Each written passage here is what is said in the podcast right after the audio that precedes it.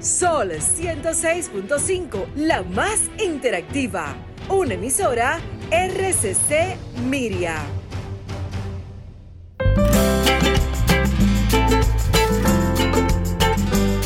Preguntas y respuestas con altura y calidad. Entrevistas o compuestas en un careo con personalidad.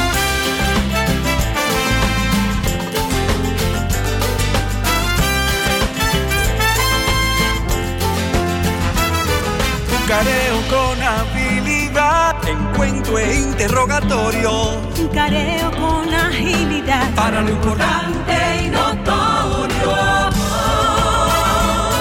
Un careo sin recreo. Careo sin abucheo. Careo en su apogeo.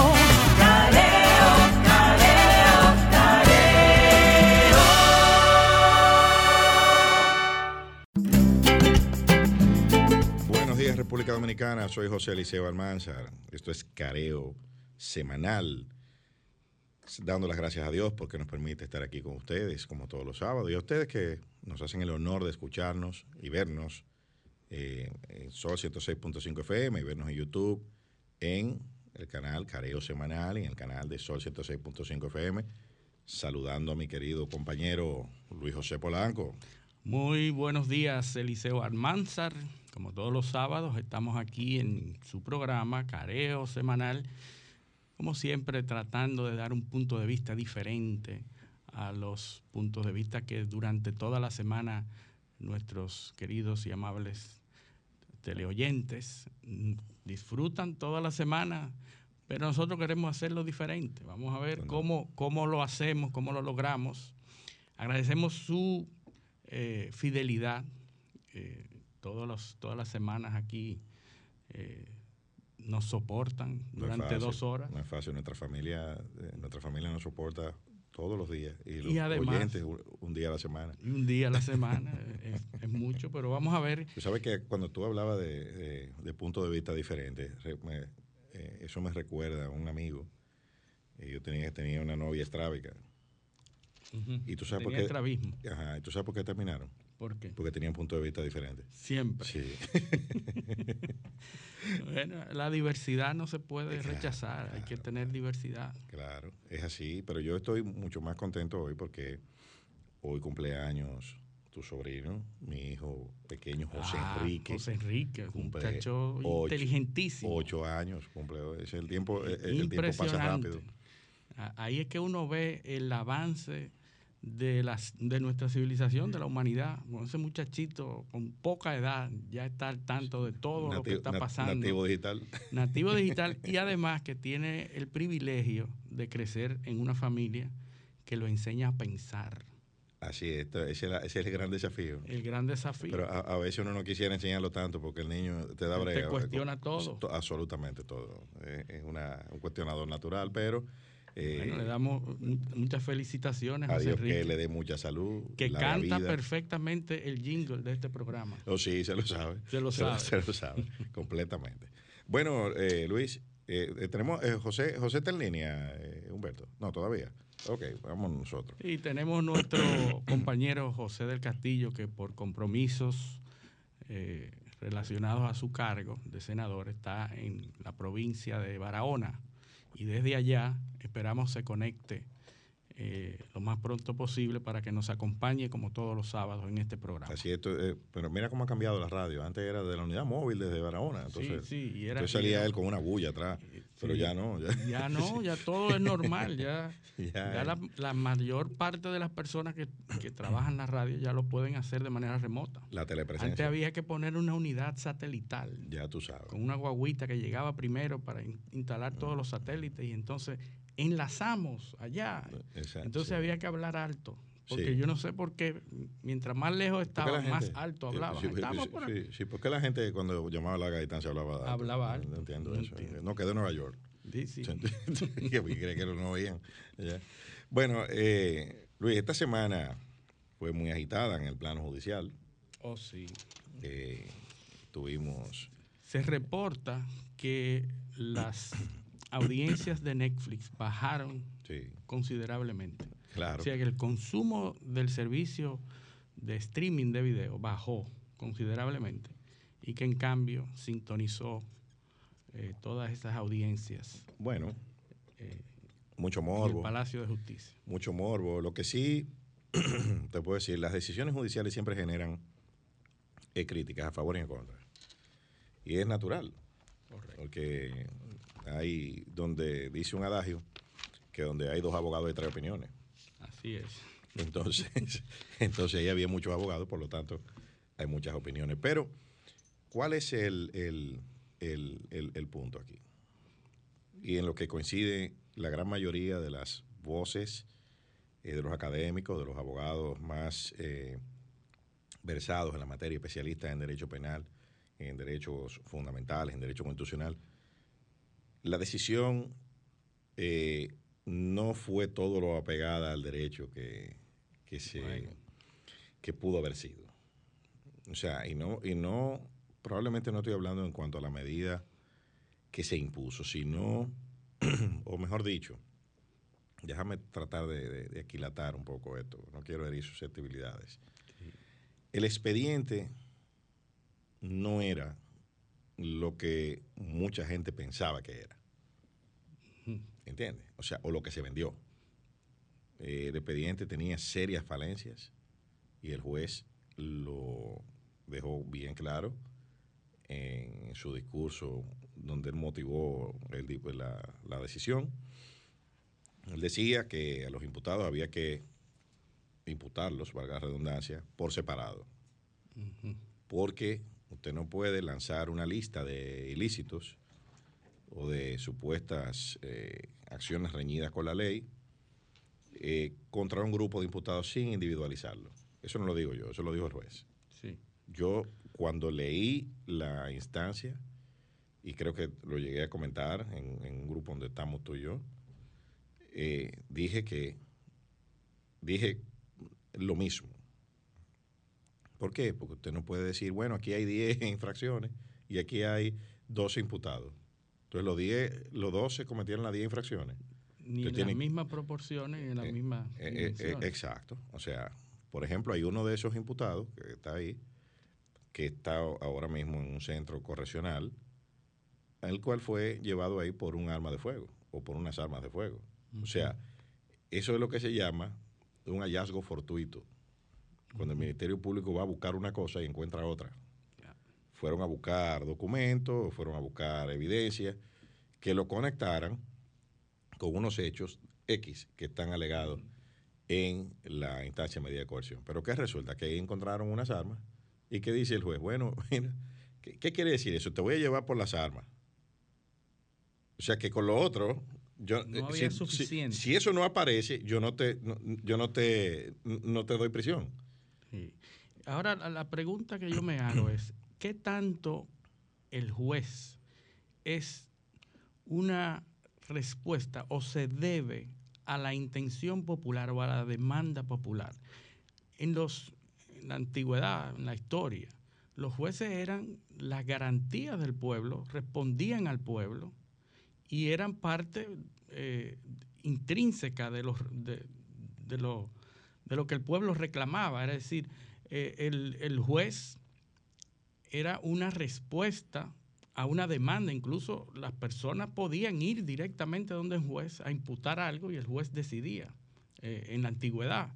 Y entonces el juez, ¿qué tanto el juez es actúa por demanda de la, del reclamo popular? Más de lo que debiera.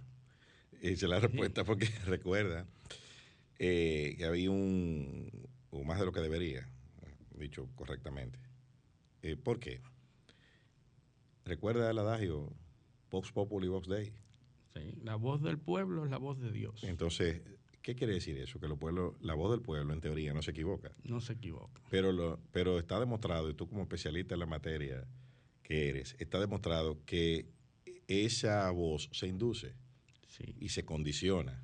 Sí muchas Entonces, veces se induce. Aquí hubo un proceso, y hay un proceso, de condicionamiento de la opinión pública, de las masas. Entonces, eso, ese, esa, ese proceso sí, el juez es parte de la masa. Parte, Eh, eh, tú, tú puedes decir... parte de la sociedad. Él, él, él puede ser instruido, pero él, él puede dar una decisión apegada al derecho, pero que él sabe que a nivel popular no le va a, a causar consecuencias positivas, ¿no? Así es. Y entonces, déjame, déjame arreglar esto por aquí. Y trata de, de ajustar lo más que puede a lo que, a lo que el derecho re- eh, manda Sí, claro. y lo que la sociedad reclama. Sí, claro, hay un principio, hay un principio, eh, bueno, y y esa, ese, ese acondicionamiento de las masas te produce un fenómeno que di- eh, de un, hay un jurista, un un filósofo, filósofo eh, eh, del derecho, que se llama Gunther Jacobs, que acuñó una teoría que se llama el derecho penal del enemigo. Así es. La sociedad construye un enemigo Sí, sí. X Y para ese enemigo no hay derechos. porque el enemigo lo degradan a una condición eh, que es probablemente un animal tiene más derechos que él. ¿Me entiendes? Entonces lo degradan primero bajo un- una narrativa sistémica y ahí conectamos otra vez con Gramsci, con la hegemonía cultural. Se instala una narrativa, ese individuo, es más, si ese individuo al que consideran un enemigo quiere beneficiarse de una de las garantías del sistema a las que todo el mundo tiene derecho, incluso a las que apelan los mismos atacantes, Sí. a ese enemigo se le ataca mucho más por quererse beneficiar de una garantía de derecho. Así es. Los hechos son los que hablan. Y, como nosotros hemos perdido en, estas sociedades, en los sistemas de educación, la, la capacidad de conectar de forma transversal los hechos. Que eso, ¿Por qué? Porque eso lo da la filosofía, eso lo da Sí. la sociología, la comprensión de la ciencia y el pensamiento crítico. ¿Qué sucede? La mayor, la mayor y mejor prueba de ello es el discurso que da el presidente Abinader 24 horas después. Sí. ¿Qué dice? Entre otras cosas, sobre las leyes. Hay que modificar la ley 340. Sí. ¿Qué fue lo que salió en el juicio? Bueno, que todas esas conductas que se le atribuían a varios de los imputados, es cierto que están prohibidas en la ley 340, pero no tienen sanciones. No tienen sanciones. Hay que reformar el Código Penal. ¿Por qué? Porque muchas de las, de, la- de las imputaciones, como son el tráfico de influencia, el testaferrato y una serie de cosas que se alegaron ahí, no están tipificadas como, como infracciones en la ley. Ni y mucho menos tienen sanciones. Y las que están tipificadas no registran Eh, sanciones. exacto, no tienen sanciones. Tú tienes, por ejemplo, asociación de malhechores. Pero la asociación de malhechores, como está configurada en el Código Penal, aquí no se verifica. Porque son personas que se unen con el único, eh, única, la única intención de formar un concierto de voluntades para delinquir. Pero eh, todo eso son planos subjetivos. Para tú probar eso en un tribunal, de hecho, vamos a buscar las estadísticas, cuántas condenas por asociación de malhechores hay. Eso es lo más difícil de probar, porque tienen que unirse personas con la única intención. O sea que si tú y yo nos reunimos a hablar de pelota y después decidimos delinquir, eso no es asociación de malhechores, pues tú y yo no, unimos, no nos unimos para eso. Y si nos conocíamos desde antes, tampoco. Bueno, es que es difícil que el, que el lenguaje llano pueda recoger exactamente una acción. Eh, Lo que, lo que tratan las leyes es precisamente enunciar mediante el lenguaje escrito lo que sin lugar a dudas sería un delito o una infracción. Y eh, tratar de que a, a través del lenguaje nosotros podamos cubrir todas y cada una de las Es probabilidades es difícil. Es difícil y tú lo ves en tu mundo de la tecnología. Es donde más se ve eso. Claro. Porque, porque la, la dinámica de la evolución eh, de, los, eh, de la actividad en el mundo Y de de- los tecnológico hace, va mucho más rápido que lo que va el lenguaje, mucho más la capacidad re- de regular de los, de los estados. Así mismo es. Y la, la- la inteligencia artificial, en un- lo que trata de hacer, lo que, donde tratamos de llegar con inteligencia artificial es que la, la interfaz entre el hombre y la computadora y, y la máquina llegue a ser lo eficiente que es entre dos humanos. Es decir, que tú puedas hacer una interfase eficiente de significados iguales a los que uno tiene cuando interactúa con otro ser humano. Bueno, pero y que la máquina pueda entender eso. Imagínate si tenemos problemas para que el hombre pueda plasmar sin lugar a dudas una idea en una ley y hay interpretaciones que pudieran eximir al hombre de una, de una acción delictiva. Imagínate lo difícil que es para una máquina entonces entender específica y, y- y inequívocamente una idea. Es, eso es uno de los, de los retos Sí, más grandes que tenemos. E incluso, incluso ese desafío varía por, por se será distinto por lengua. Porque, por ejemplo, el español, que es donde nuestra lengua eh, eh, materna, Sí, son, el español tiene un vocabulario de alrededor de 300 mil palabras, sí. con una cantidad de licencias que te producen un vocabulario o un contexto prácticamente igual al universo. De, son más de 14 licencias eh, que yo recuerde de memoria, pues eso, eso no lo ve en el bachillerato sí. y lo ve tan lejos que, que uno... No, pero eso, eso es ob- objeto de estudios, de Claro. doctorados y todo eso. Claro, o sea, la cantidad de licencias que hay en el lenguaje y lo dinámica que es la lengua, en la lengua española, Sí. y el problema de polisemia, de sinonimia, eh, ¿entiendes? Todo eso, ¿cómo una máquina puede resolver un problema de polisemia o de sinonimia Bueno, y- o, o de un uso de una licencia en lingüística? lingüística. en, en un, en, un contexto No, para ajustarlo a la interpretación de la ley. Pero por eso que tú, por eso que tú decías de la- del tema de la interpretación. Por eso es que las leyes, por ejemplo, la Constitución Dominicana tiene un conjunto de reglas de interpretación. Sí. ¿Y dónde, dónde, uno, se- dónde se apoya la, el, el tema de la interpretación? Porque la interpretación no es a lo loco. O sea, es con unos parámetros que se hace. El, el artículo 74 de la Constitución Dominicana tiene las reglas de interpretación. ¿Cuáles son? Y, y hacia dónde tú tienes que interpretar. Pero también están lo que se llaman los principios y los valores constitucionales, las reglas, los derechos. O sea, hay que saber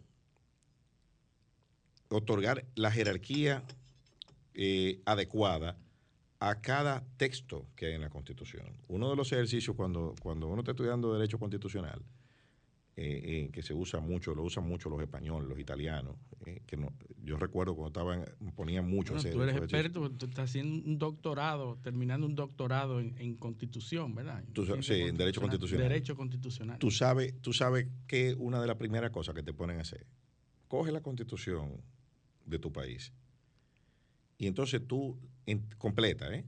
desde el párrafo eh, eh, de Preliminar. introducción preliminar hasta, hasta la última letra. Y entonces tú me vas a clasificar lo que son principios, valores y reglas que no es lo mismo. en matrices, en cuadro de matrices. Óyeme, y cuando tú, eso, eso es de construirlas completas, porque ¿qué resulta? Que hay artículos que tienen, que tienen principio, valor y tienen reglas, tienen las tres cosas. Entonces ese artículo tiene que dividirlo en tres. Increíble. Y cómo se conectan, entonces después te enseñan a conectar uno con otro, hacer uno como unos cuadritos, dónde va, dónde va anclado cada uno. Y así que te enseñan a leer la constitución. Eh, Yo, la- cuando yo vi esa técnica, me quedé sorprendido, que es una técnica que también usan los franceses para leer el Código Civil. Tan sencillo Sí. como el Código Civil. Cuando te enseñan a leer el Código Civil, los franceses, te ponen a, a- a- te enseñan a deconstruir los artículos. ¿Cuántos enunciados hay aquí? ¿Dónde están?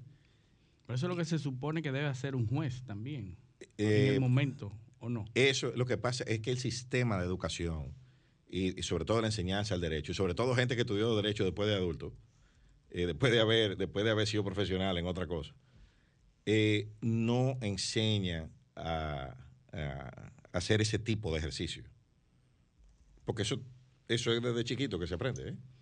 ¿eh? O sea, por ejemplo, los franceses trabajan en método cartesiano desde la escuela primaria. Entonces, ya es fácil. Eh, cuando, racionales. Cuando tú, cuando tú estudias. Cuando tú estudias con franceses, lo primero, el primer año tú te lo pasas aprendiendo método cartesiano para razonar. Y después que ellos te nivelan, entonces que te comienzan a dar clase. Eh, Así eh, que debiera ser. Sí, porque el sistema de educación de nosotros, imagínate tú, Cristóbal Colón descubrió América en, el, 1490 ahí, entonces la raya es el 2.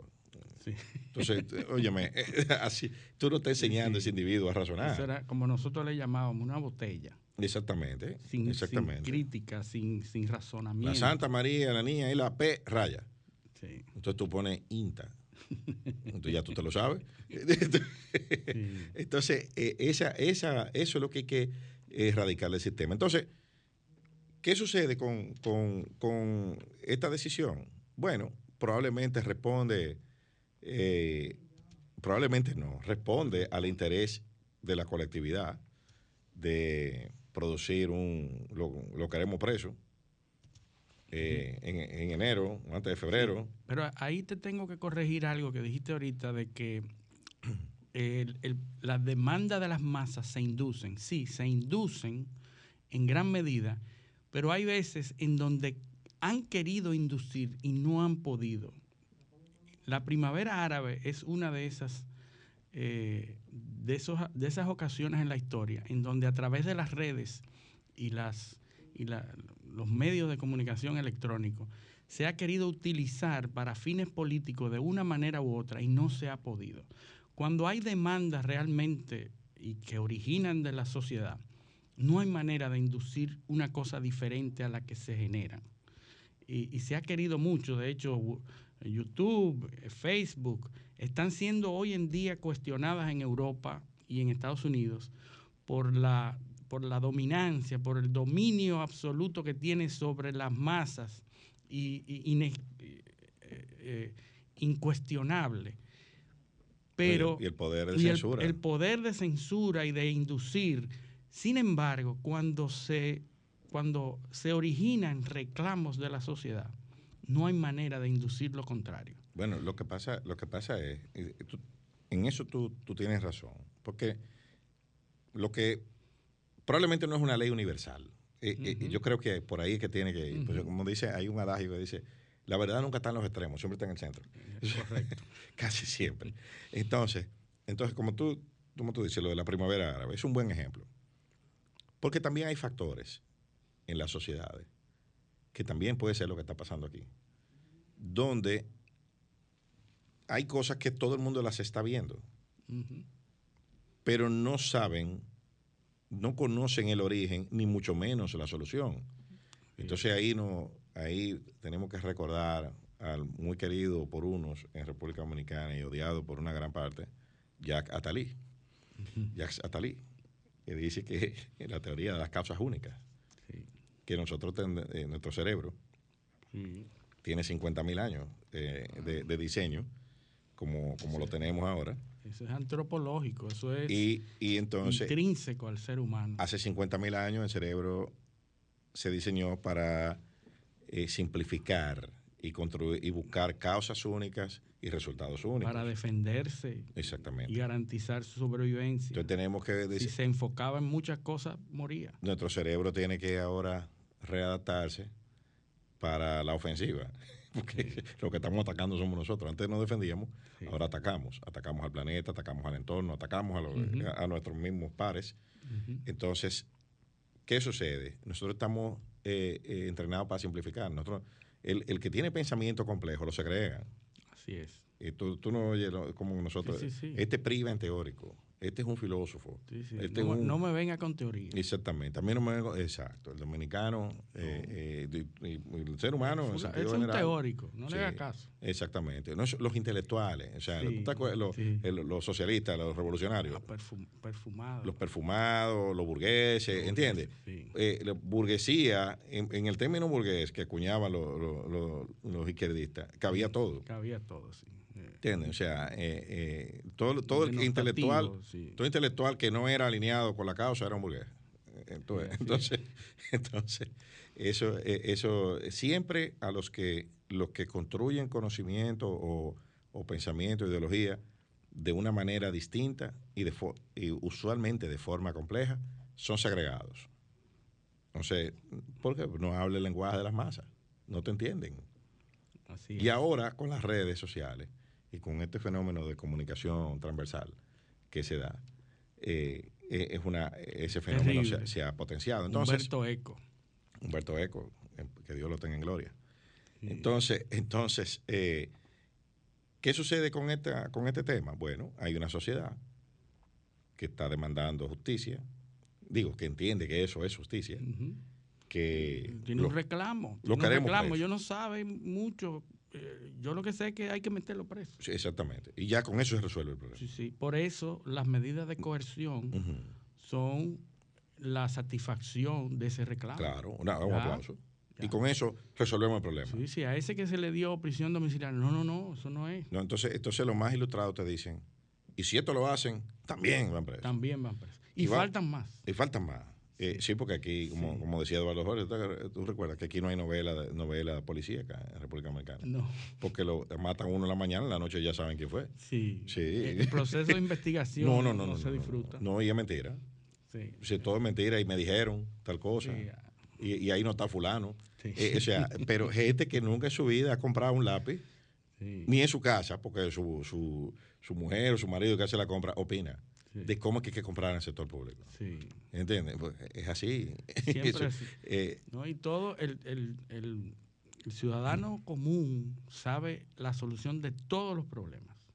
Todos los problemas. Sí, pero es como tú, como Hasta- tú, como tú dices que eh, ningún problema en República Dominicana tenga más de tres variables se resuelve. No se resuelve. Eh, no hay manera, no se entiende. Ni se habla, ni no, se no. discute, ni se...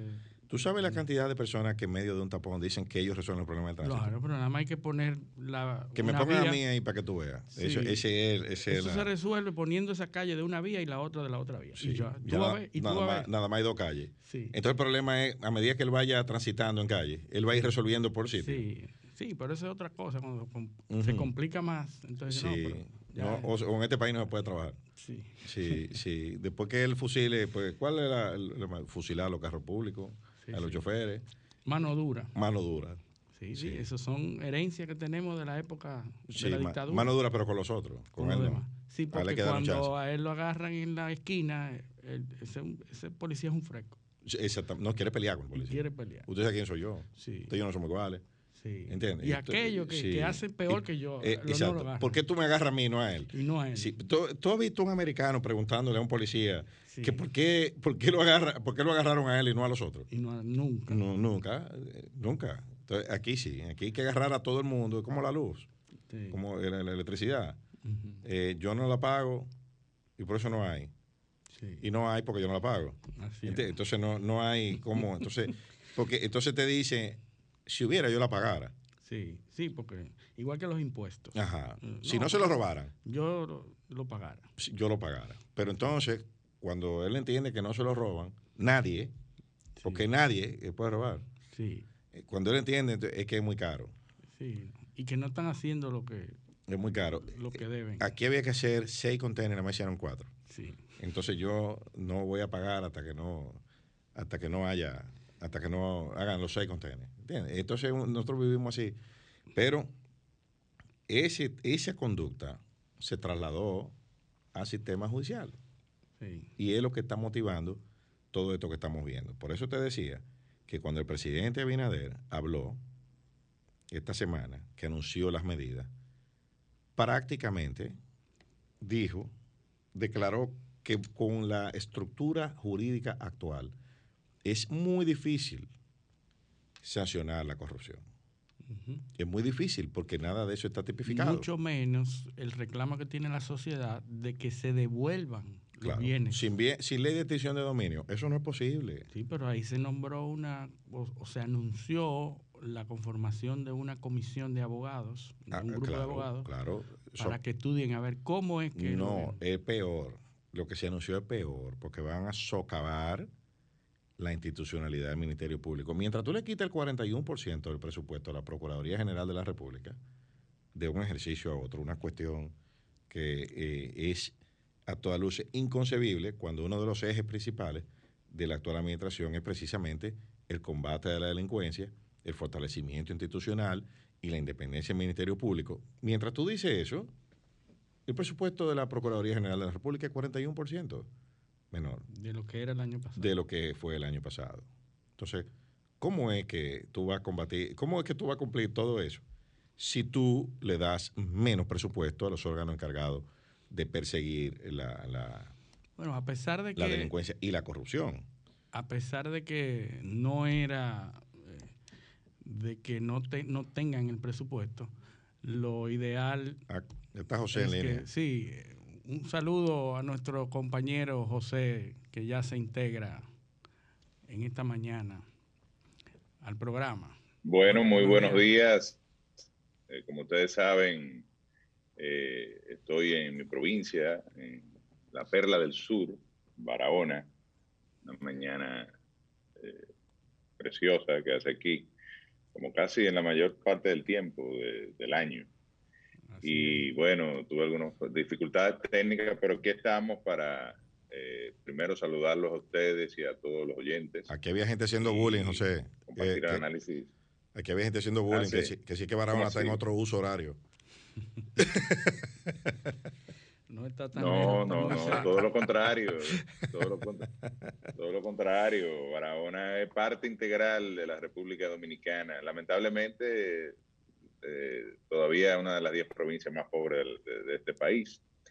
Pero nada, con la esperanza de, desarrollarnos y impulsar el turismo y, otras, otros sectores. Es de las 10 más pobres, pero. parte del papel que uno realiza es una de más pobre, pero una, debe ser una de las cinco con mayor, mayor potencial. parte del papel que uno realiza eh, en su rol de representación.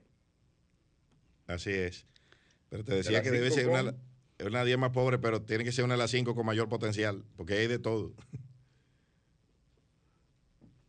¿Me escuchas? Así es, así es, definitivamente que sí. Eh, sí, claro, te oigo.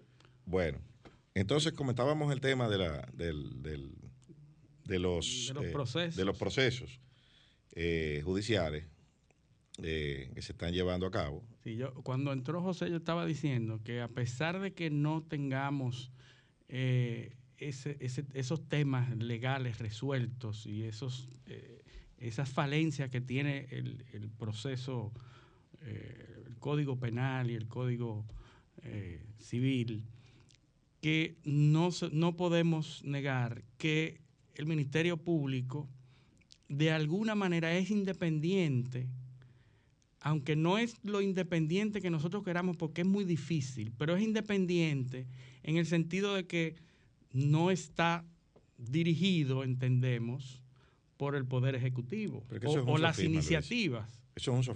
del, Poder Ejecutivo. Eh, Porque la gente está conforme con la idea de que Miriam Germán y Jerry Berenice. Pero es que el Ministerio Público no son ellos dos.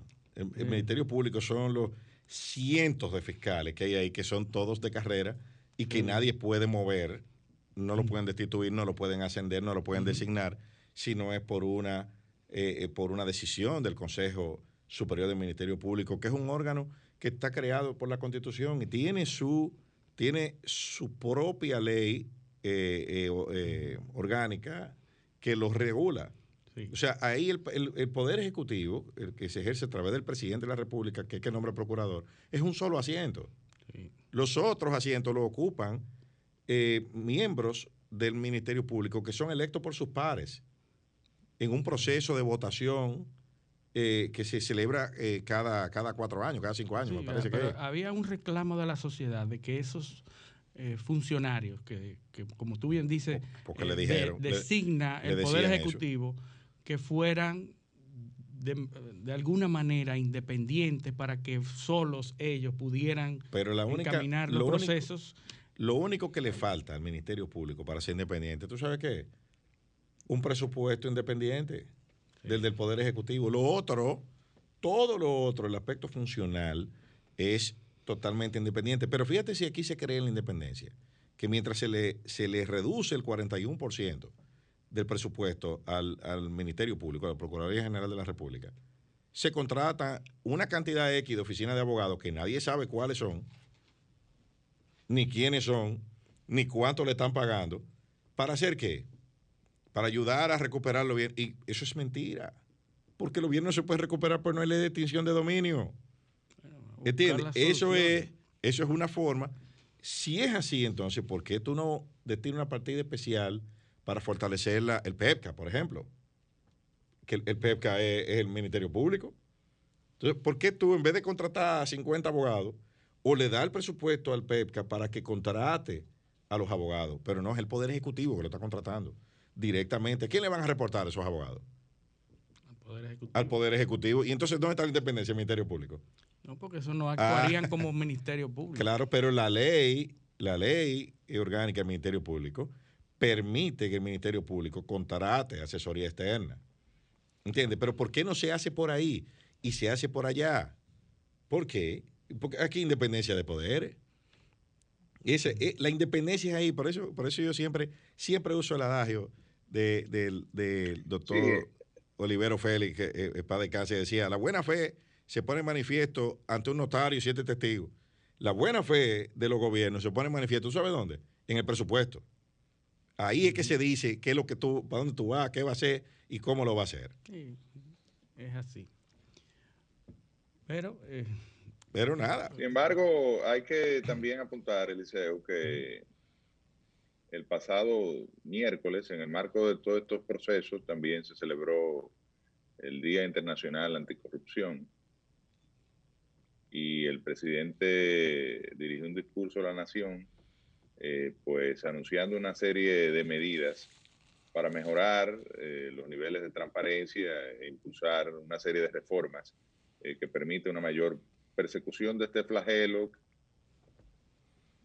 que siempre ha estado en unos momentos más que otros, pero hay algunos que han planteado incluso que eso es parte de, la idiosincrasia de la sociedad dominicana que debemos evidenciar la del, del, extinto doctor Balaguer de que la corrupción se paraba en la puerta de su despacho, en referencia a las críticas que se hacían sobre eh, los desmanes eh, que eh, se le acusaba a su gobierno. Luego vivimos los procesos precisamente desde el año 78, 1986, que recoge Miguel Guerrero en, su, en su libro.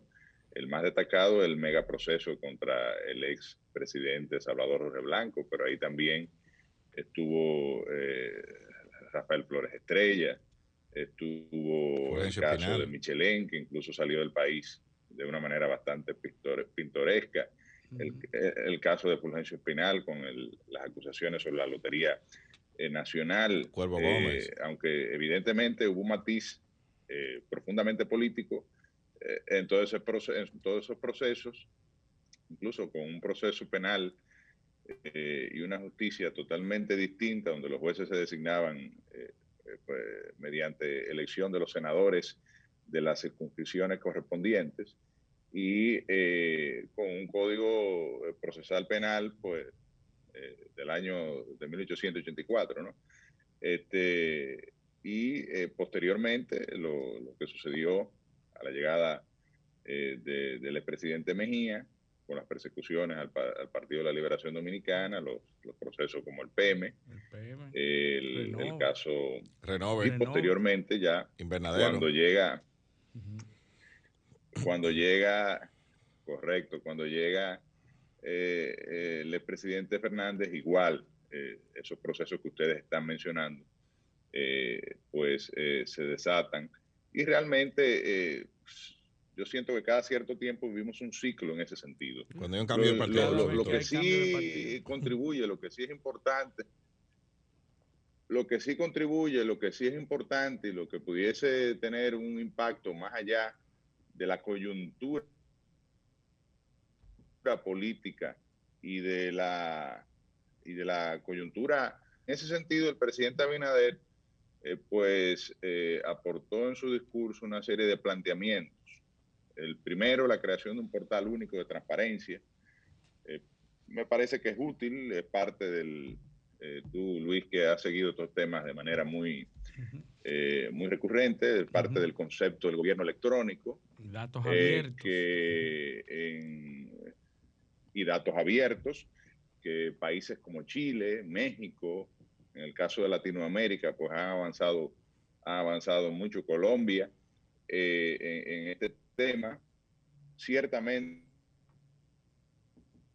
todas las instituciones públicas y eh, precisamente el éxito de los programas de investigación y también de la, de, la, de la opinión que se genera de manera profusa a nivel de redes sociales y eh, eh, es precisamente el acceso que hoy tiene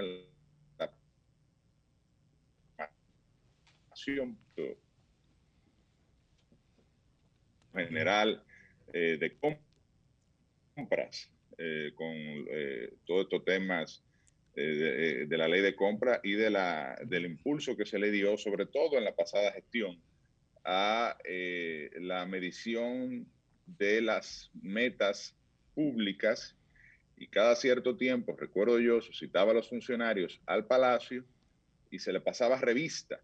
Por ejemplo, la evaluación del portal de transparencia lo, lo hace eh, la Dirección General de Ética e Integridad Gubernamental con un índice, eh, o sea, con un punteo de, que va desde 0 hasta 100 y, ahí tú estás viendo las instituciones que han llegado a 90, 100, anunciándolo eh, como, un, como un gran logro, como lo que es, pero es simplemente el cumplimiento de los protocolos de transparencia que a través de los portales de cada una de las instituciones eh, deben tener. Lo que se plantea aquí es eh, incluir todo esto en un solo portal, que me imagino que dará a partir de ahí pasos a los portales institucionales de cada una de las instituciones públicas. Pero es algo que se ha venido haciendo y yo veo con muy buenos ojos que se refuerce, que se mejore y que se le dé mayor nivel de acceso a la población eh, a la información pública.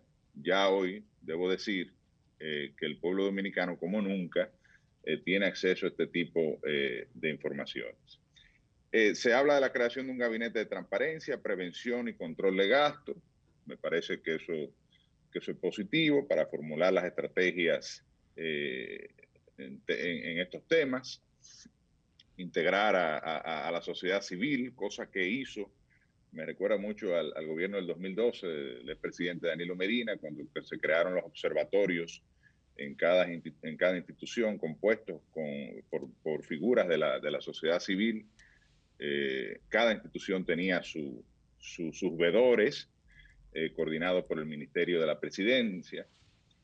Eh, y también se habla de una reforma del marco legal, ahí el Código de Procedimiento Penal y una reforma a, eh, la, a la Constitución para hacer, dice el presidente, realidad el apartidismo en lo que tiene que ver con la gestión del con la designación del Ministerio Público. Eh, hay otras medidas, la creación de una subdirección antifraude en la Contraloría General de la República. Hay que decir que la Contraloría General de la República es un ente de control interno de, del gobierno, la institución que debe ser reformada, reforzada, es la Contraloría General de la República, que es un tercero o una auditoría independiente hecha por, o una auditoría hecha por un órgano que no depende del Poder Ejecutivo. Es la Cámara de Cuentas, José. libre de, presiones. Es la Cámara de, Cuentas, José. Perdón, la, la, Cámara de Cuentas, perdón. Perdón, la Cámara de Cuentas, correcto. Libre de, de lineamientos que le establezca el Poder Ejecutivo, sino en un marco de independencia. Y ahora precisamente se está renovando en la Cámara de Cuentas en un proceso que está en la Cámara de Diputados para ser sometida a las ternas al conocimiento del Senado de la República. Eh, en sentido general, uno podrá tener sus críticas, uno podrá tener eh, sus aportes, eh, se podrá decir, como he dicho, que muchas de estas cosas se han venido haciendo, se han venido impulsando mayores niveles de transparencia, pero yo diría que cualquier esfuerzo tendente a mejorar los niveles de, transparencia, los niveles de rendición de cuentas, lo que llaman los, eh, en los Estados Unidos el accountability, que es una, o, precisamente eso, la obligación de rendir cuentas que tienen los funcionarios y de prevenir eh, un flagelo que definitivamente es parte de la idiosincrasia de los dominicanos desde la fundación de la República, o si no antes, desde el descubrimiento de América. Eh, y la historia está ahí para demostrarlo o para desmentirme. Eh, yo pienso que es positivo, que debe recibir el apoyo de la mayoría del pueblo dominicano y desde la oposición, que en este caso somos en este momento el centro de atención de este planteamiento, eh, yo creo que a la vez que debemos defender el debido proceso, que los expedientes estén fundamentados y que en los casos que no lo sea, pues entonces no se, no se produzcan este tipo de, de, persecuciones y de imputaciones, eh, también debemos eh, seguir aportando, como lo hicimos desde el gobierno, a una mejora eh, y un fortalecimiento institucional en la República Dominicana. Así es. Se habló también de la modificación a la Constitución. El presidente Abinader mencionó esa, esa intención que tiene el gobierno de, de embarcarse con un proyecto de reforma. Pero vamos a hablar de eso cuando volvamos de la pausa, porque ya estamos, estamos pasados. Eh, esto es eh, Careo Semanal, no le cambien, vamos a la pausa. Careo con habilidad, encuentro e interrogatorio. Careo con agilidad. Para lo importante y notorio.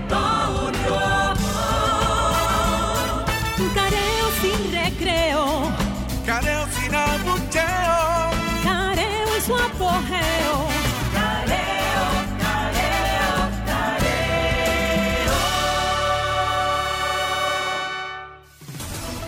Sol 106.5, una estación del grupo RCC Miria.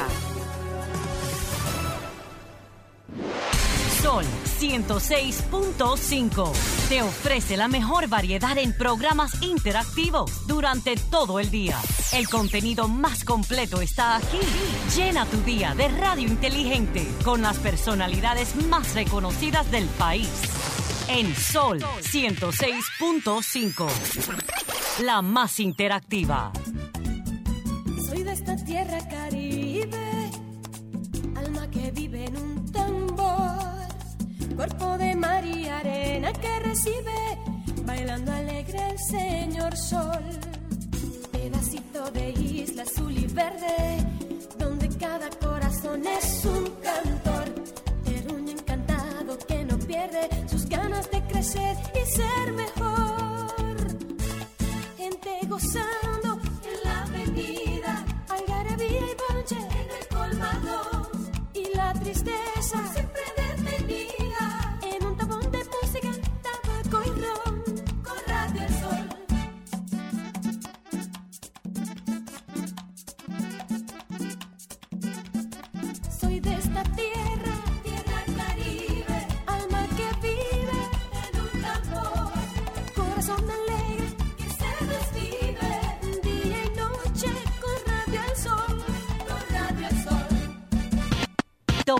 www.solfm.com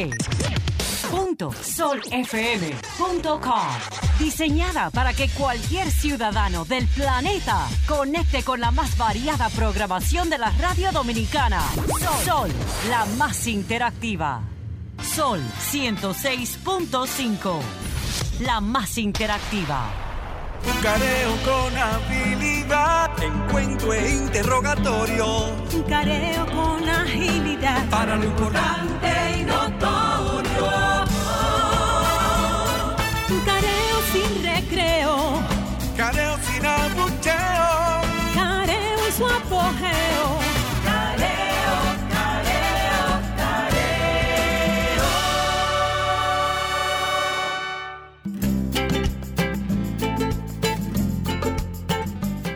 Seguimos ese espacio Careo Semanal. Estamos también en YouTube, en nuestro canal Careo Semanal y en el canal de Sol 106.5 FM. Estamos también en nuestras redes sociales, Instagram, eh, Facebook y Twitter.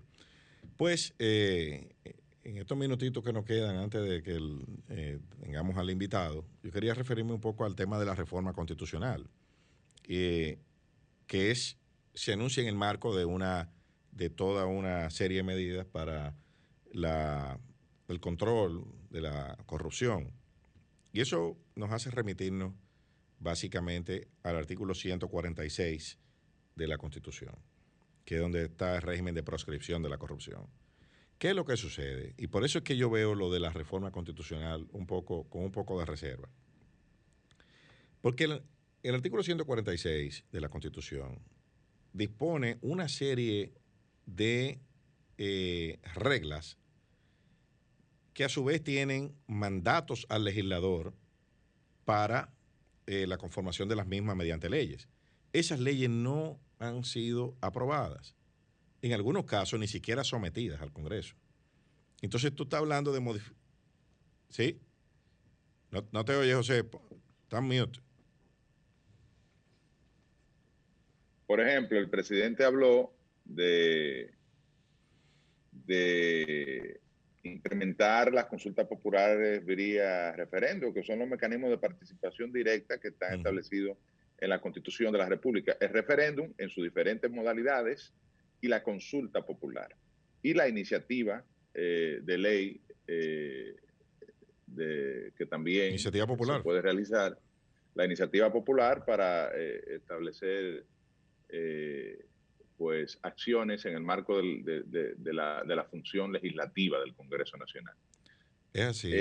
sin embargo, esto lo, esto lo que requiere es la aprobación de una legislación que regule el ejercicio de esos derechos que están de participación directa, que están establecidos sobre todo o básicamente a partir de la constitución del año 2010, porque eh, son elementos novedosos que no estaban presentes antes en nuestro sistema eh, eh, de participación, sino que la regla era la representación, es decir, la participación del pueblo a través de sus representantes, en este caso los legisladores y evidentemente el Poder Ejecutivo y la actuación de estos eh, bajo el, principio de delegación de, la soberanía.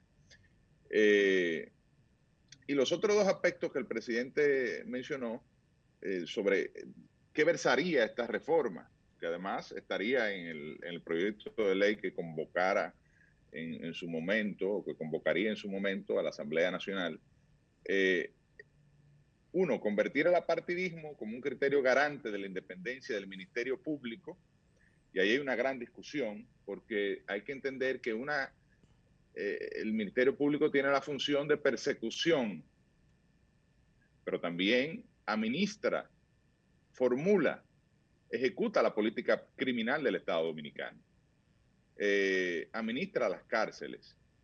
Eh, tiene una serie de funciones como si fuera un ministerio de justicia, en efecto lo es, eh, al margen de la persecución. Entonces se habla, bueno, ¿y de qué se trata? De, la, fórmula de un fiscal general que sería creado y entonces habría un ministro de justicia.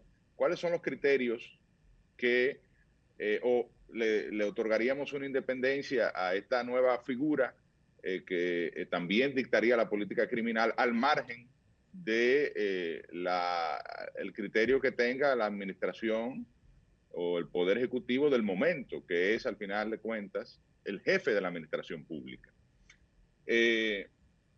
lo otro es blindar la constitución, o sea, poner ese concepto que se le ha atribuido mucho al expresidente Fernández de ponerle candados a la constitución de la República.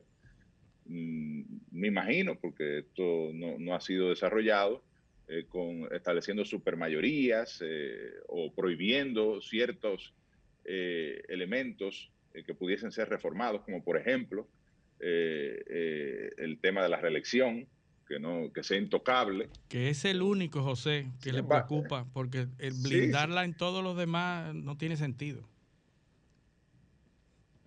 No, y además viene la discusión, al final, mi opinión, Eliseo es el, doctor en Derecho Constitucional, yo soy un simple curioso del derecho, eh, que casualmente pasé por la universidad eh, y estudié esa, esa bella materia, esa, esa carrera, pero no soy especialista en materia constitucional. Ahora yo pienso de lo que yo vi, de lo que yo he vivido, de lo que yo he aprendido, de lo que yo he leído después de lo que, y, lo que creo, es que el pueblo dominicano es soberano. Esa es la base del sistema político nuestro.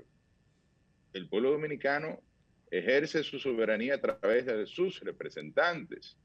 y los asambleístas siempre serán soberanos establecer nuevos elementos o transformar lo que ya están en el marco de este contrato social que se llama y, Constitución y déjame, decirte, de la República. es, el, el, constituyente.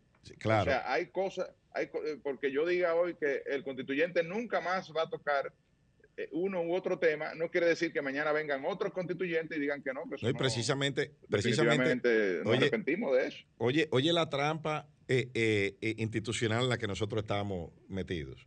La constitución en el 268 contiene una cláusula pétrea, donde dice que ninguna modificación a la Constitución podrá versar sobre la forma de gobierno, que deberá ser siempre civil, republicano, democrático y representativo.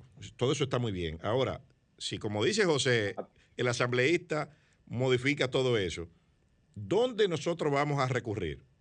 Porque ¿qué sucede? Que hay una jurisprudencia del Tribunal Constitucional que dice que la Constitución nunca puede ser declarada inconstitucional. Entonces ahí tenemos un problema de marca mayor.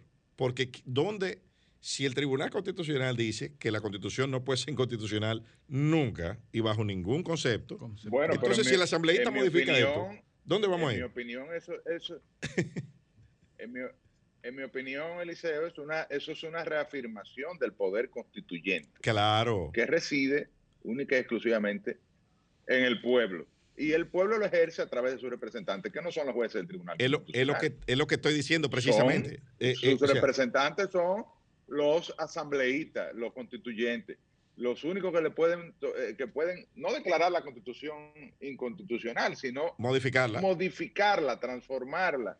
Y eso no tiene límites, en mi opinión. Y que no ha sido negativo, salvo en los casos. Sí, sí, sí, el, el pueblo, el pueblo es que decide cómo es que eh, conforma eh, su contrato social, es decir, eh, las normas que lo van a regir, los principios, los valores. mañana puede surgir, que hasta ahora, como decía Churchill, la, democracia es el, el, peor de los sistemas. Eh, eh, el peor de los sistemas, pero es Cuando se excluye a nosotros. Excluyendo a los demás. Eh, exacto, entonces. pero mañana puede surgir un sistema distinto que a lo mejor sea más sublime que, la democracia.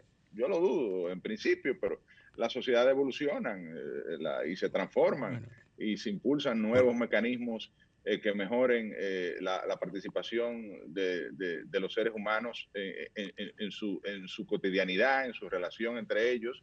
Y todo esto está enmarcado en principios fundamentales establecidos y reglas básicas establecidas en la Constitución, a partir de la cual eh, pues se construye todo el entramado eh, a propósito, esa palabra está muy de moda últimamente, todo el entramado eh, de, leyes, de instituciones, de reglamentos, eh, de resoluciones y que nos, que nos permiten vivir en sociedad.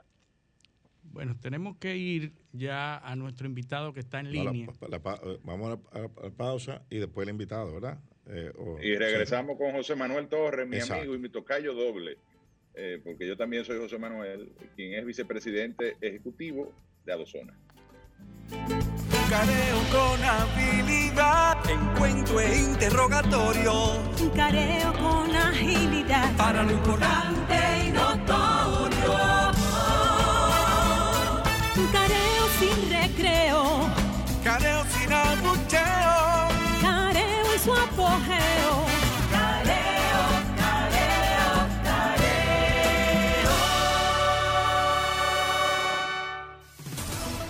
Sol 106.5, una estación del grupo RCC Miria. ¿Quieres sintonizar a Sol desde tu móvil? Descarga ahora la nueva app de Sol. Búscala en tu Google Play o App Store. Sol 106.5, también en tu dispositivo móvil. Somos la más interactiva. Sol 106.5 te ofrece la mejor variedad en programas interactivos durante todo el día. El contenido más completo está aquí. Llena tu día de radio inteligente con las personalidades más reconocidas del país. En Sol 106.5. la más interactiva. So- somos interacción. Somos radio. Somos Sol, la más interactiva. Toma mi abrazo que te doy. Toma mis canciones de amor. Toma lo mejor de mí y guárdalo en tu corazón.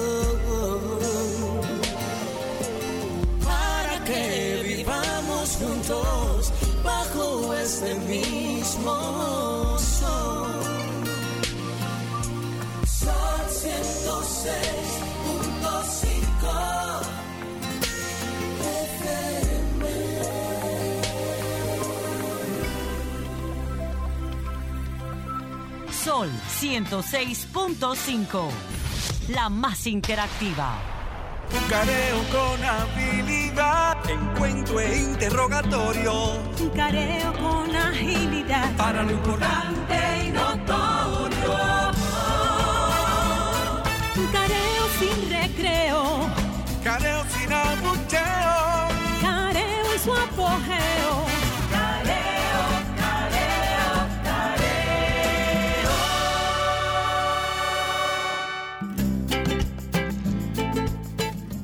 Seguimos en careo semanal.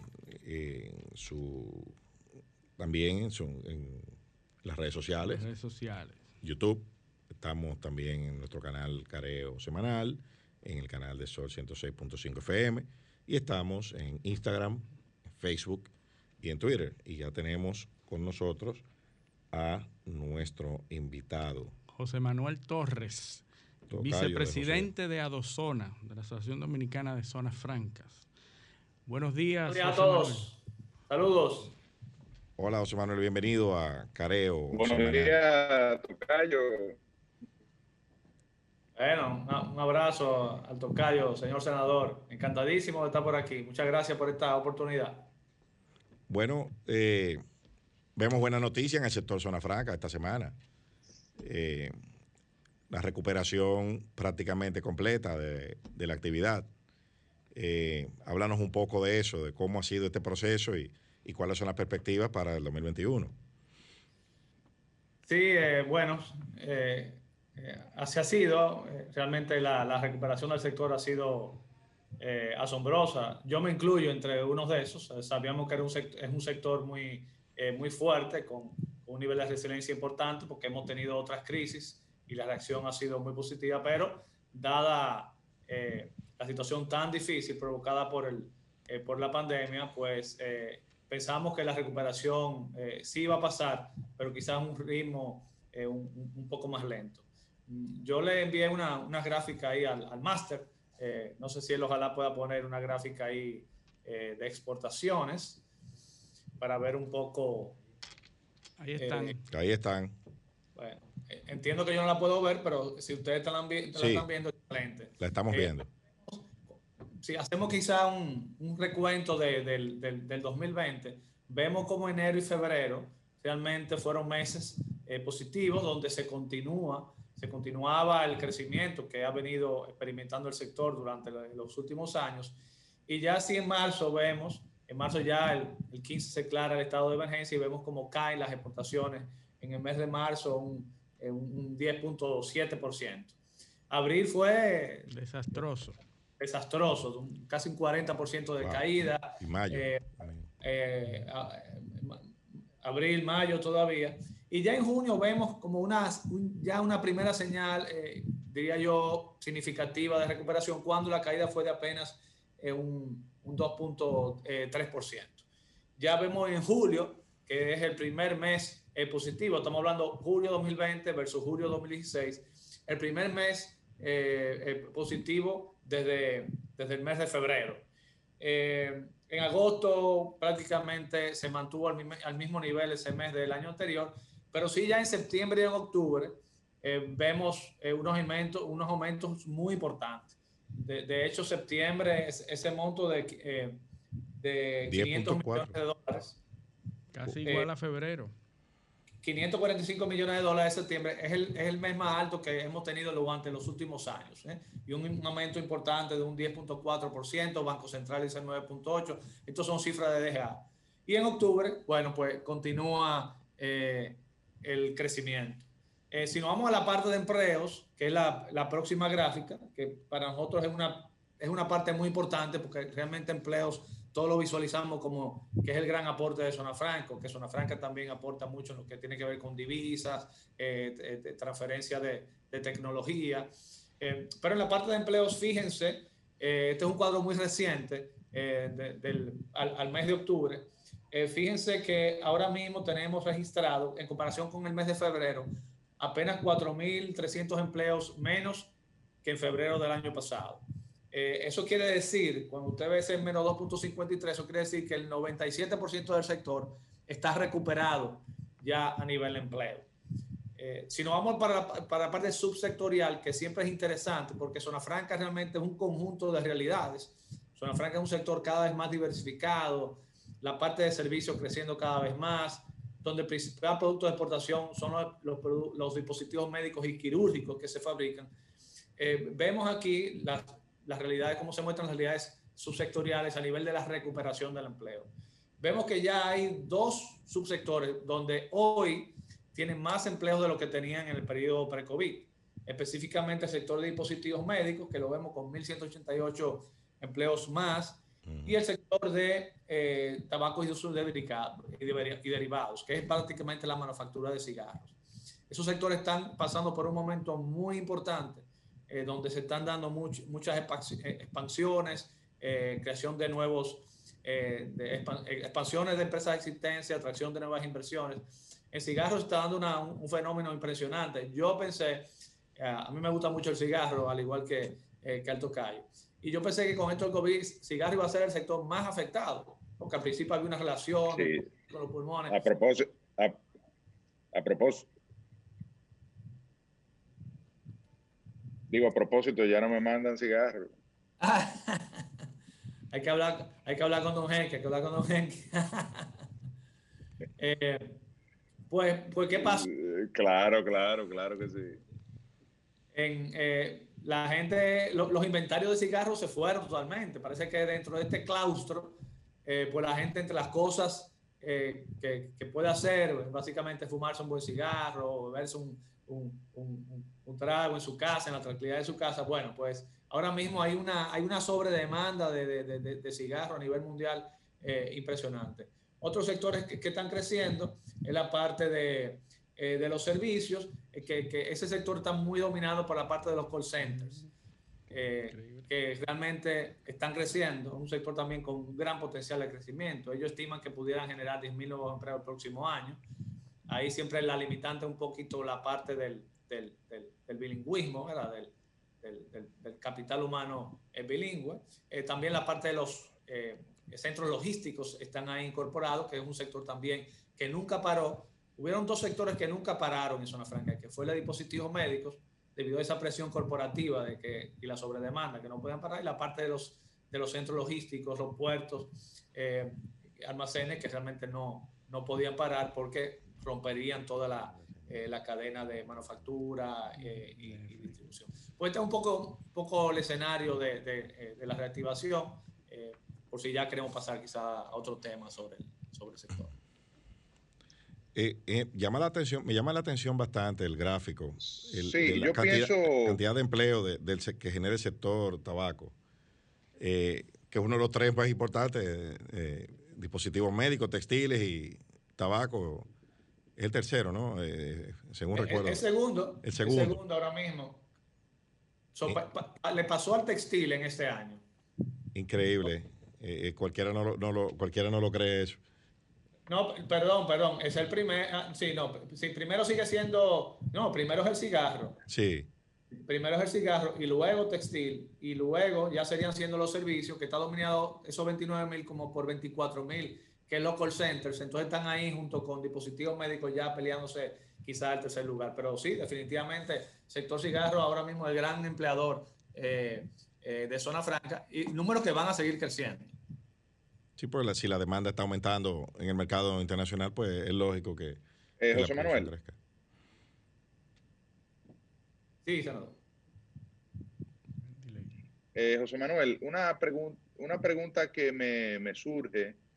Eh, bueno, eh, evidentemente tuvimos la experiencia de, gestionar las acciones junto al Consejo cuando estuvimos al frente de, la presidencia de, ese Consejo como ministro de Industria y Comercio. Y uno de los temas que presentaba mayor proyección hacia el futuro de la zona dominicana era el proceso de deslocalización que se estaba dando o iniciando en, China, donde está, ¿verdad?, el, gran centro de manufactura mundial. Eh, y en el caso de República Dominicana, eh, pues eh, con su cercanía a los Estados Unidos, un acuerdo de libre comercio, las ventajas de costos, eh, en ese momento estábamos eh, costo paridad, es decir, eh, el costo no era, era prácticamente el mismo de producir en China y en la República Dominicana, con la ventaja logística de estar más cerca del principal mercado global, que es el de los Estados Unidos, y un acuerdo de libre comercio también con Europa. Es decir, una serie de ventajas que establecen un destino estratégico para la atracción de inversión extranjera. Pero en el caso de, la, de, de, de, las zonas francas, ¿cómo ha venido? ¿Eso se mantiene? ¿Ese proceso se ha acelerado? Eh, la situación del COVID, ¿cómo ha encontrado ese proceso de atracción y de promoción de la República Dominicana como destino de inversión en el marco del sector de zonas francas para atraer empresas de manufactura? En ese momento, evidentemente ahora eh, pienso yo que se habrá generado toda una acción eh, dirigida al sector de, implementos médicos, eh, con el tema de eh, la, demanda global de este tipo de productos. vemos como en el caso del cigarro, a mí también me ha sorprendido que en un momento donde hay una pandemia afecta directamente el tema ¿verdad? De, de, las vías respiratorias y demás, pero qué bueno que sea así, que que sigue el sector de cigarros liderando las exportaciones de zona franca. Pero en, lo que tiene que ver con atracción de inversión, ¿las empresas siguen eh, acercándose o, ha habido una merma fruto de esta situación global? Sí, eh, como tú bien dices, José, ya desde hace unos años pues se ha estado hablando del, del, tema de la relocalización. Eh, y ya de hace unos años estuvo ocupando la presidencia del Consejo, pero como muy bien recuerda, pues ya estaba en ese proceso. Cuando entra la administración Trump, eh, la primera noticia que, que, escuchamos de esa administración para nosotros fue positiva cuando se suspendieron las negociaciones del TPP, que era lo que en ese momento era la, gran, la gran amenaza para nosotros, la que se creara ese gran, ese gran área de, de, de, de libre comercio, ¿verdad? que incorporara a Estados Unidos como otras naciones asiáticas. Pues la primera medida fue realmente la, eh, la suspensión de esas negociaciones y eso nos tranquilizó. Eh, y debido a esa parte de la, la carencia de, de, de, China y luego ya con quizá con esa situación que se creó de, tensión, pues entendíamos que iba a haber, eh, como de hecho lo ha habido, no quizás en lo, con las olas que se estaban previendo, pero ha habido un proceso de, relocalización de algunas inversiones y realmente República Dominicana, eh, específicamente Zona Franca, ha sido beneficiada de eso. Eh, y sobre todo en el área de dispositivos médicos, eh, pues sí, ahora mismo en República Dominicana operan ahora mismo 32 empresas de dispositivos médicos, ocho de ellas representan las 30 más grandes del mundo.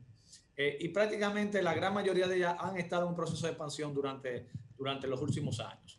Eh, estamos a la espera de escuchar muy buenas noticias de algunas empresas muy grandes que por un asunto de, de, la, de las políticas corporativas de ellos no, no, no podemos dar la información, pero estamos a la espera de otros grandes, importantes anuncios de expansión, así como llegada, llegada de una nueva inversión importante que está ligada con este proceso, que, con este proceso de, la, eh, de la pandemia.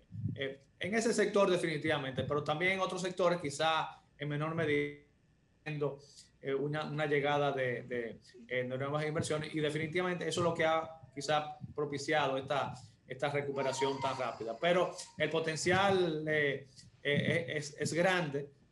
yo, yo, yo, quisiera ver todavía mayor dinamismo en cuanto a la llegada de nuevas inversiones. Ahí el gran reto siempre es la parte de la promoción internacional, porque siempre hemos dicho que tenemos un excelente producto, eh, pero tenemos que venderlo, tenemos, tenemos a, salir a venderlo. Así como hemos sido exitosos con turismo, eh, ¿verdad? Que eh, ha, tenido una política muy efectiva de promoción internacional, así lo que tenemos que hacer con Zona Franca.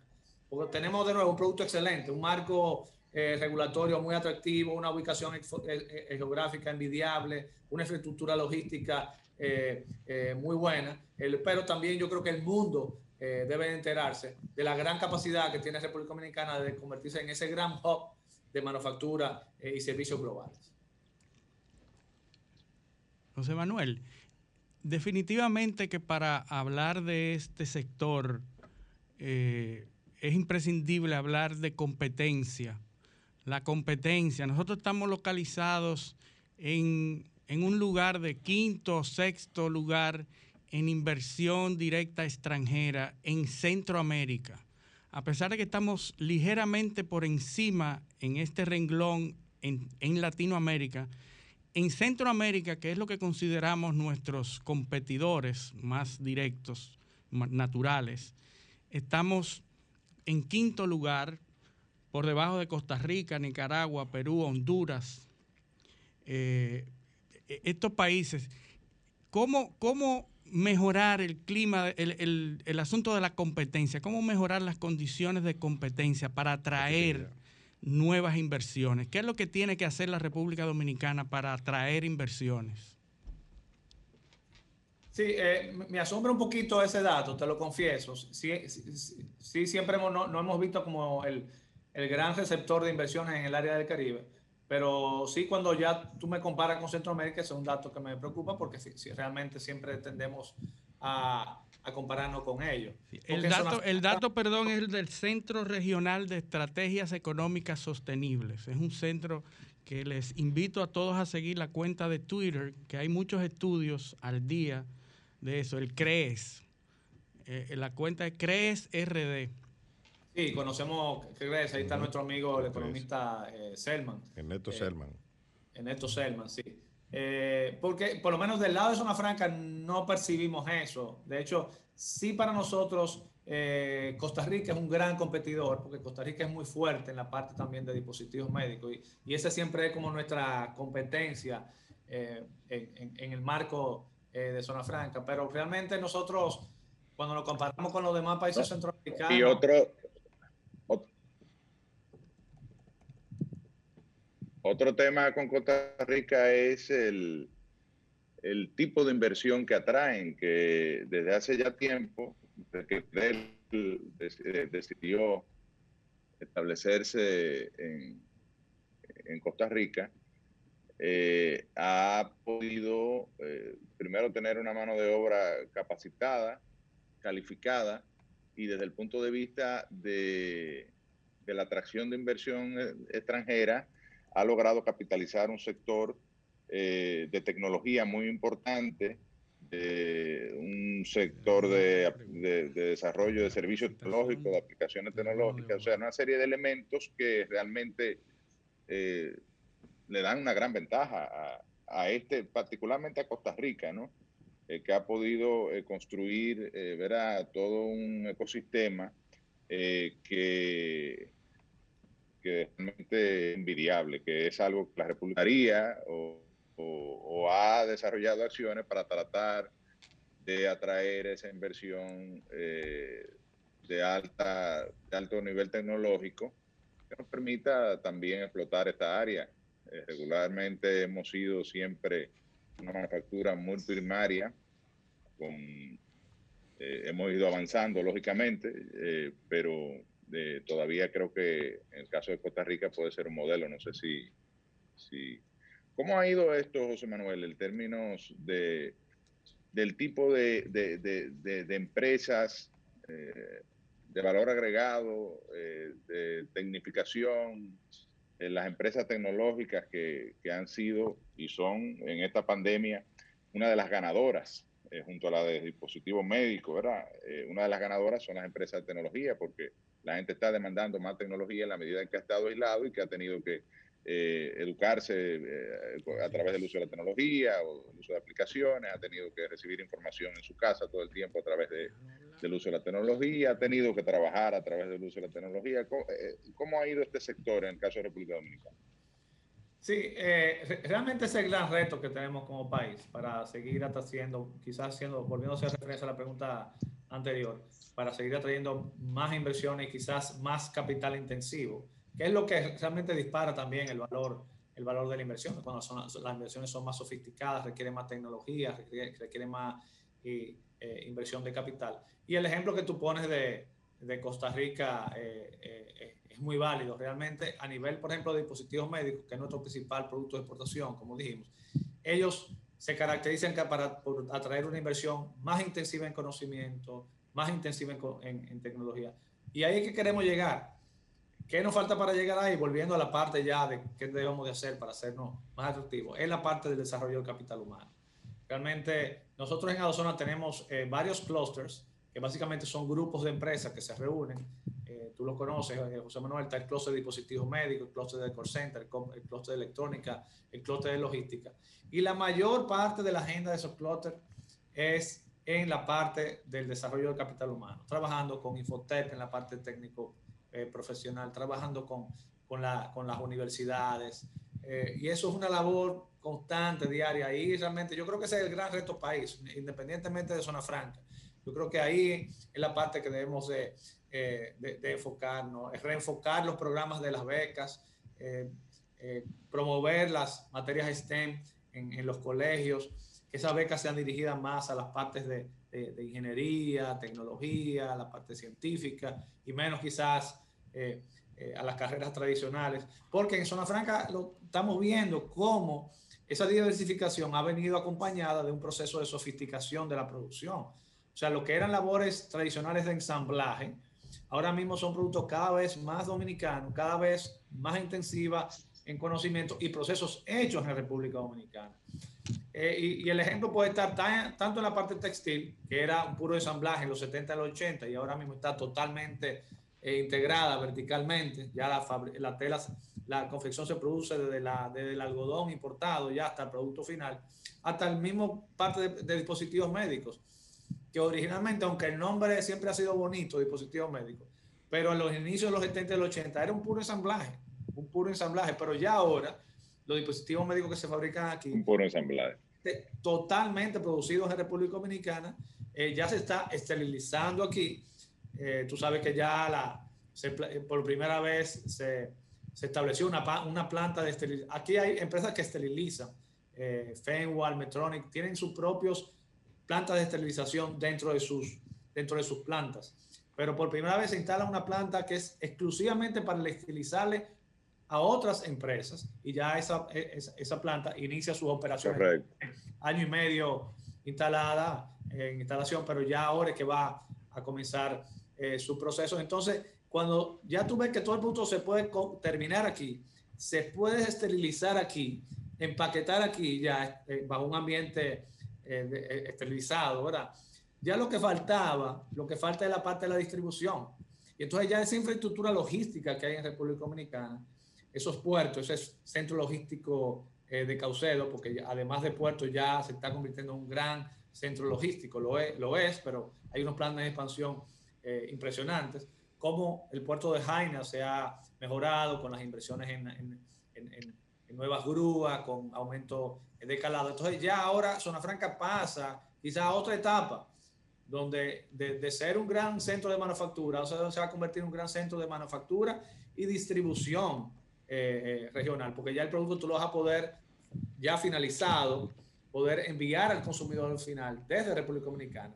Y ya varias empresas eh, en zona franca, multinacionales importantes, están estableciendo sus centros de distribución regionales aquí, donde su producción local, en zona franca locales, se está uniendo con producciones en Puerto Rico o en Costa Rica, y desde aquí entonces ya se, se porta ya al consumidor final. Y eso se refleja también en otros gestores, en la, en la misma parte de call centers también, ya lo que era la, eh, la parte de quizá de, telemarketing tradicional y ahora se está cada vez eh, sofisticando más y ya no solamente se requiere el idioma inglés, sino también se requiere que sea una persona bilingüe, pero también con unos niveles profesionales específicos para diferentes servicios eh, que van a dar. O sea que vemos esto con mucho potencial. Pero si Ese tema definitivamente capital es muy interesante.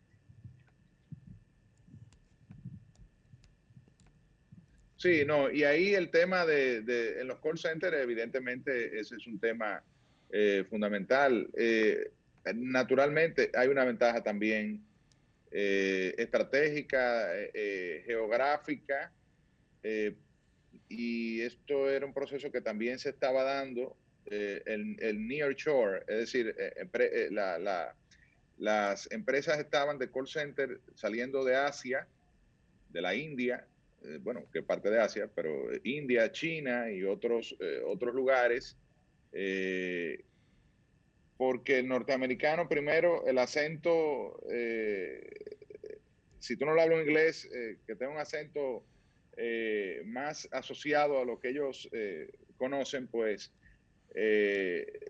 lo rechazan o hay estudios que demuestran en ese momento, recuerdo que, que no había... Lo segundo, de los usos de la República Dominicana para la costa este de los Estados Unidos, pues eh, es el mismo uso, uso horario y eso representaba una ventaja. Y la pregunta, ¿cómo ha venido el flujo de inversión en, este sector?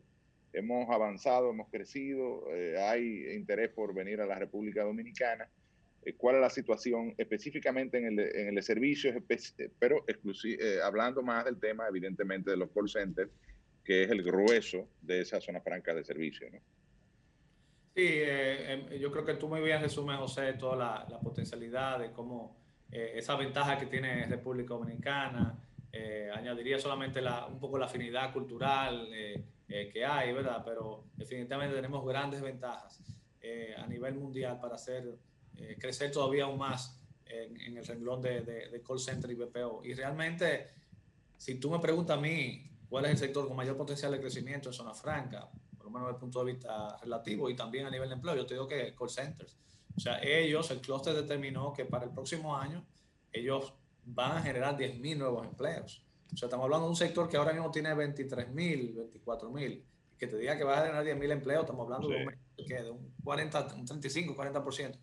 Eso es impresionante y, y, te lo digo, o sea, en funciones de, de los contratos que ya tienen y, y, de, y de, expectativas eh, eh, muy reales. O sea, que cualquier número cercano de ahí yo creo que sería prácticamente una revolución eh, en call center. Y, y, si hay algo que lo está potencializando ahora mismo, es el tema del, de lo que ocasionó la pandemia, que fue el teletrabajo.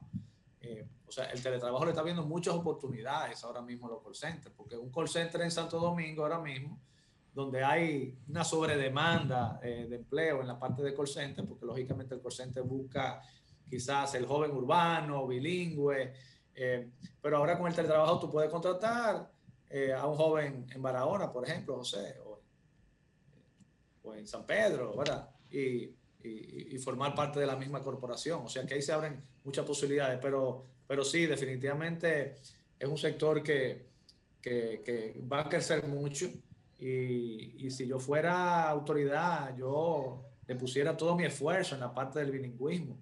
Eso, ese, es, ese inglés por inmersión del MESID es una herramienta muy poderosa. Eh, yo que asisto a todas las graduaciones que se han dado, creo que van como 15 graduaciones y en cada graduación se gradúan 10.000 muchachos no se mete en el Palacio de los Deportes a grabar a esos muchachos. Lógicamente, el grado y de... el impacto, hay que, para incentivar, para incentivar al gobierno a que haga eso y que lo refuerce y que lo impulse y que lo desarrolle, eh, corrígeme, José Manuel, pero el dato de el, el empleo en términos de ingreso y de beneficios los empleados de los call centers con relación al empleado promedio de los otros sectores de zona franca. ¿Cuál es la diferencia? Porque eh, entiendo que ganan más, ¿verdad? Eh, en sentido general, porque eh, el gobierno y la economía en sentido general tendría beneficios de que haya una expansión de este segmento, ¿no? Donde hay un, un, un mejor salario, ¿no? Y mejores condiciones de trabajo. Sí, sí, eh, definitivamente. eh, yo estoy- no sé si a nivel de salarios promedio total, pero eh, que posiblemente sí. Pero el salario de entrada de un muchacho, porque es un muchacho, o sea, estamos hablando de alguien que tenga 18 años, que habla inglés, tiene la oportunidad de ingresar a un call center ganando eh, Sí. 8 o 30 mil pesos. Y eso de ahí para arriba van subiendo ya cuando van pasando de, eh, de ciertos niveles. Definitivamente no puedo pensar en un salario de entrada mayor en la economía dominicana. Eh, y yo por eso digo que la- yo creo que la, la mejor inversión gobierno puede ser esa, promover el, el bilingüismo, que lógicamente no solamente es bueno para call center, ¿eh? el bilingüismo lógicamente para todos, en, cualquier rama de actividad eh, es importante. Entonces, estamos trabajando con Infotep, el inglés tiene un buen curso de inglés eh, para call centers. Definitivamente el inglés, se está trabajando también en mejorar los inglés dentro de las mismas empresas a través del mismo Infotep, dando acciones formativas dentro de las propias empresas. Pero definitivamente, ahora que, o sea, que hay tandas extendidas, eh, yo, esa tanda extendida para mí, una de las materias fundamentales debería de ser el los idiomas, sobre todo el inglés. Y el inglés por inversión de Infotep, pues lógicamente eh, eh, debe de mejorarse. Eh, quizás si de esos 10.000 tú puedes identificar 1.000 o 2.000 que tienen un nivel o una aptitud eh, eh, diferenciada con los demás, pues quizás darle otro cursito, ¿verdad? Para que ya lo lleve a lo que le llaman un B2, ¿verdad? B2, B1, que, que puedan ya ir, sentarse ya a trabajar directamente en una empresa de call center y ya abrirse una, poderse costearse sus estudios. Esos muchachos generalmente cuando entran a un call center, muchos de ellos pasan a ser el principal ingreso de la familia. O sea, imagínate el impacto que tiene eso dentro del, del desarrollo eh, económico y social de esos, de esos núcleos familiares. Eh, eh, es así, José Manuel. Yo pienso Y si a ese también- muchacho tú le agregas lo que hablábamos, que lo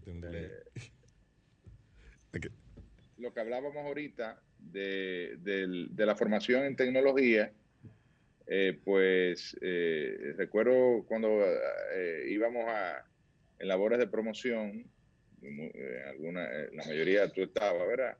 Que visitábamos Taiwán o Corea, no solo se le daba inglés a los muchachos, programación. Eh, y eso evidentemente eh, combinado con el, eh, lo que hablábamos del, del impulso y de la importancia que tiene la tecnología y el sector de tecnología, sobre todo, ya lo, ten- lo estaba teniendo y lo seguirá teniendo, pero a partir de la pandemia esto se ha eh, eh, potenciado mucho más, pues evidentemente tendríamos eh, una, desde el punto de vista del capital humano, que tú mencionas que es quizás el la principal desventaja, diríamos, comparativa que tendría la República Dominicana eh, eh, contra otros eh, destinos de inversión en el sector de zona franca, pues eh, la República Dominicana definitivamente que pudiese dar un salto cualitativo y cuantitativo. Así es. Yo pienso, ahora, eh, yéndonos un poquito a la perspectiva futura, en Estados Unidos en enero habrá un cambio de administración. Eh, y viene una administración que tiene una visión eh, distinta de las relaciones internacionales y comerciales.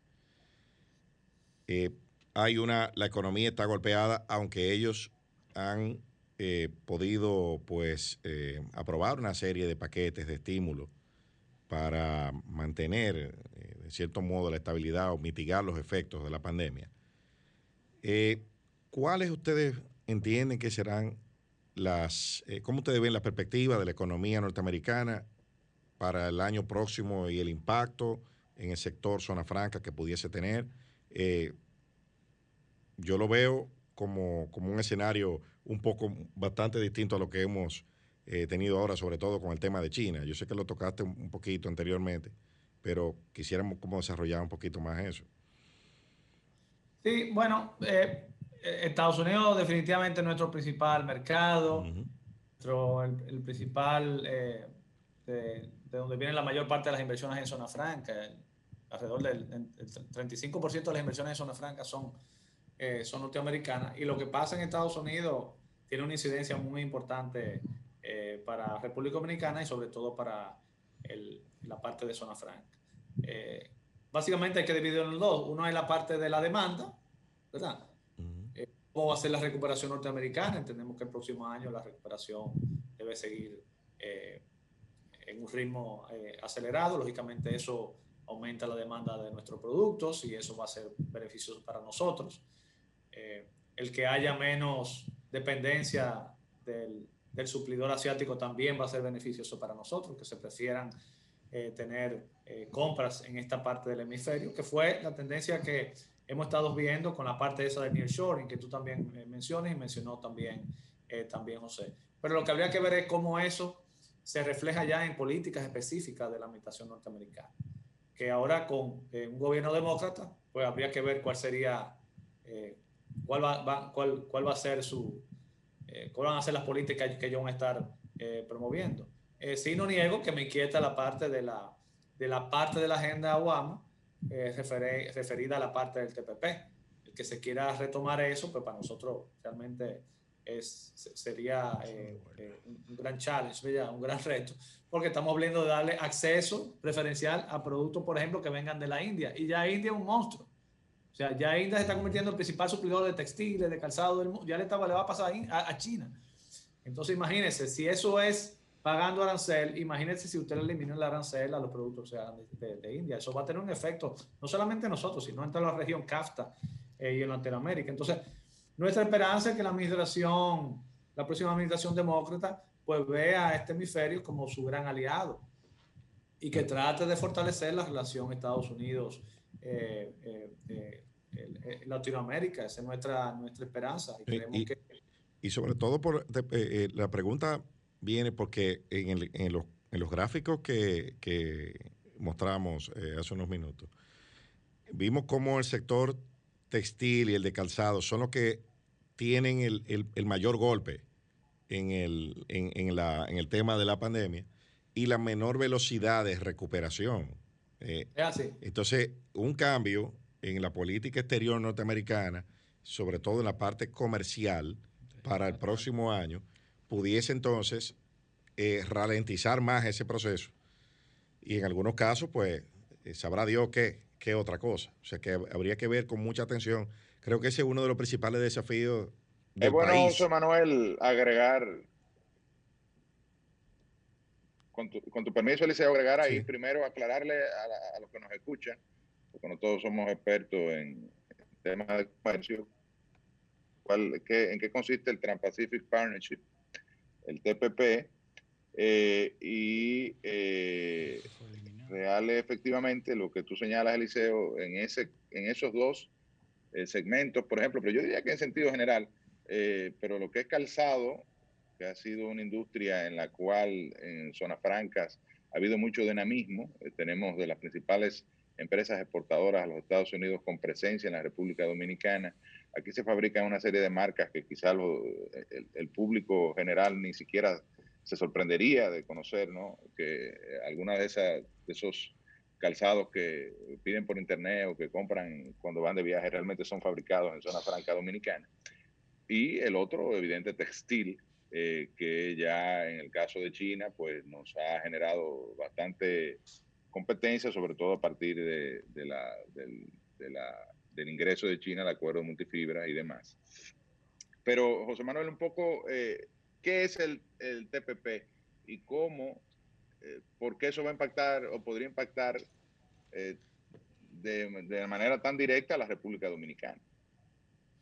Sí, el TPP se vislumbraba como un gran acuerdo de libre comercio entre países, el, nombre realmente lo relaciona con el Pacífico, o sea que países que, que comparten la costa con el Océano Pacífico, tanto en Latinoamérica o en el continente americano como en Asia.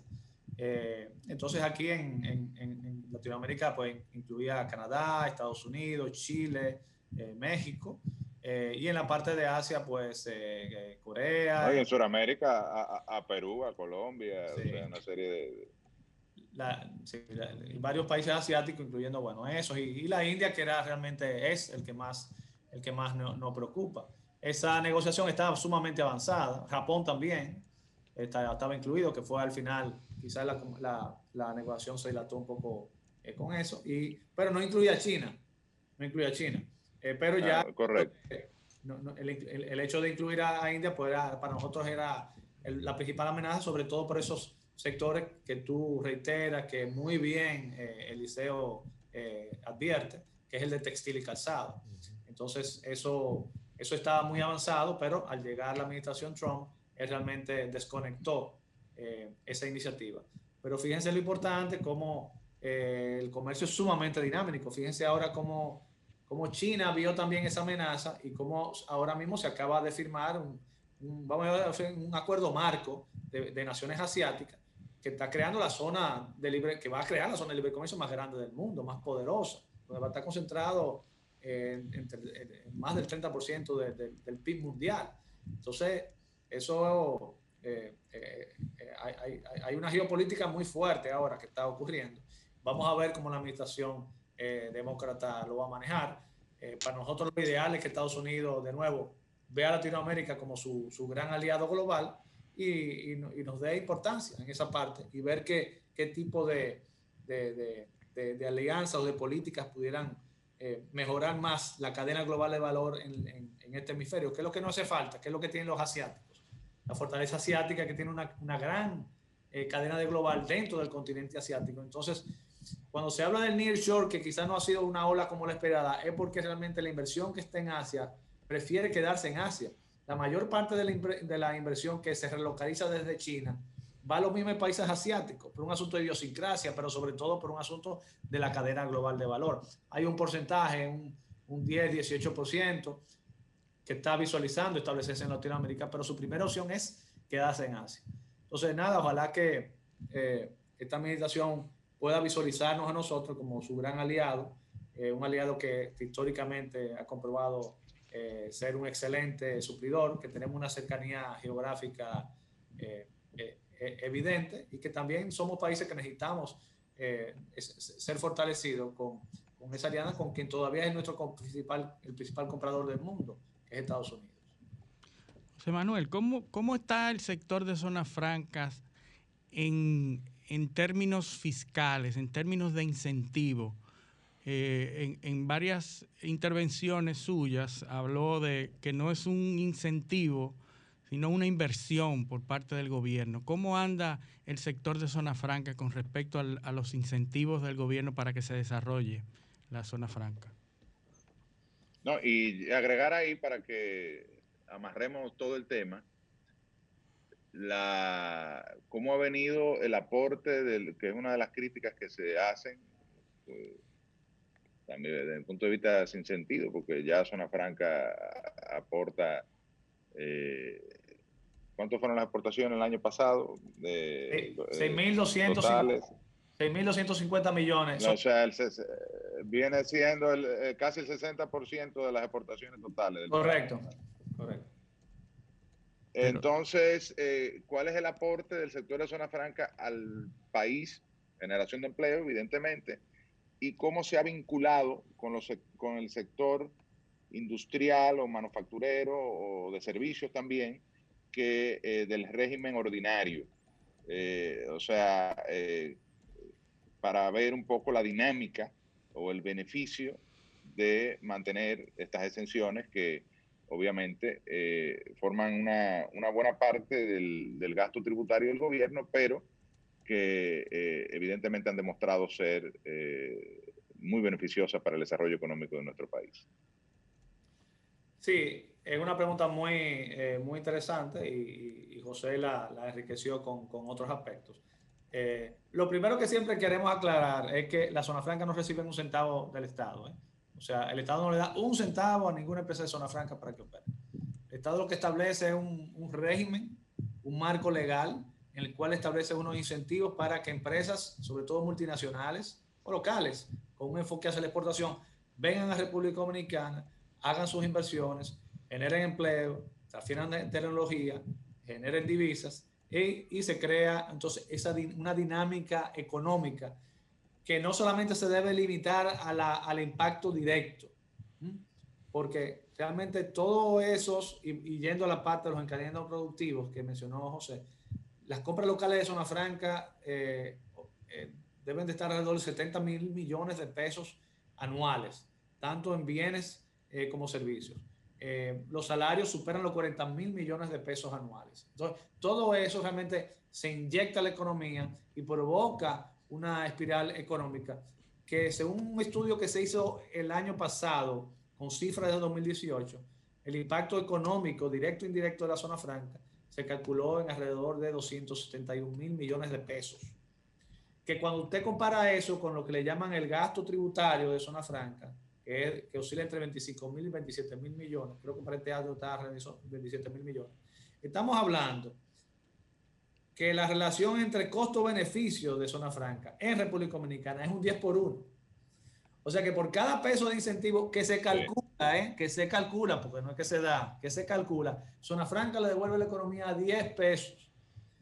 Eh, o sea, por eso siempre decimos que cualquier inversión en la que tú inviertes uno y recibo 10, no, mejor inversión no puede hacer. O sea que para mí la mejor inversión país que puede hacer República Dominicana, así como otros países, porque Zona Franca hay en 135 países del mundo, la mejor inversión que puede hacer República Dominicana es garantizar ese marco legal, promover la zona franca eh, eh, internamente, ¿verdad? garantizar esa, promover la seguridad jurídica y promoverla eh, también internacionalmente, que el mundo se entere de las oportunidades que hay aquí y que vengan aquí, que traigan sus inversiones y, y generen empleo. Y como te dije, como te dije, se cree esa dinámica económica. Cualquier gente, bueno, José está ahora mismo en Barahona. El principal empleador formal de Barahona es una empresa de zona franca que está ahí, textil. Pero cuando tú te vas a, los pueblos... The Wilbes Corporation. Will, the Wilbes. Cuando tú te vas en Padre Macorís, hay un parque de zona franca ahí que te genera el 26% de empleo formal privado. O sea que por cada empleo formal privado que se genera en San Pedro Macorís, perdón, por cada cuatro empleos que se generan, uno es de zona franca y el mismo porcentaje es en Santiago. En Santiago el 25% del empleo privado formal lo genera la zona franca. O sea, de cada cuatro empleos privados formales, uno lo genera en zona franca. Si te vas a Jaina, el, el, porcentaje se te dispara más de un 60%, porque hay una gran concentración ahí eh, de parques de zona franca, donde el 63% del empleo privado formal se genera de empresas de zona franca que están en la región de, eh, de, Jaina, cerca de San Cristóbal, está el Parque Itabo, el Parque de Nigua, Multiquímica. Entonces, eh, de nuevo, el impacto que tiene la zona franca es eh, muy importante. Yo no lo limitaría solamente a la parte de empleo, exportaciones, que, es lo que se habla, que de las exportaciones hablamos de un 60%, pero si tú sacas de ahí los productos mineros, ese porcentaje del componente de exportación de la República Dominicana, ese porcentaje se te dispara a un 74%. Pero eso hay que agregar también la parte de la transferencia de tecnología, el tú promover una industrialización activa, continua, eh, eh, en, renovación constante, eh, que es lo que hace que, que haya un desarrollo cada vez de, mayor valor agregado y mayor tecnología. Y para no dejar la parte del encadenamiento productivo que, que mencionó José, sin quizás ya englobarlo, realmente ese es un gran reto también así como está la parte del capital humano, está la parte del encadenamiento productivo. Ya dijimos que cerca de 70 mil millones están gastando localmente, pero el potencial es inmenso, porque importamos más de 3 mil millones de dólares.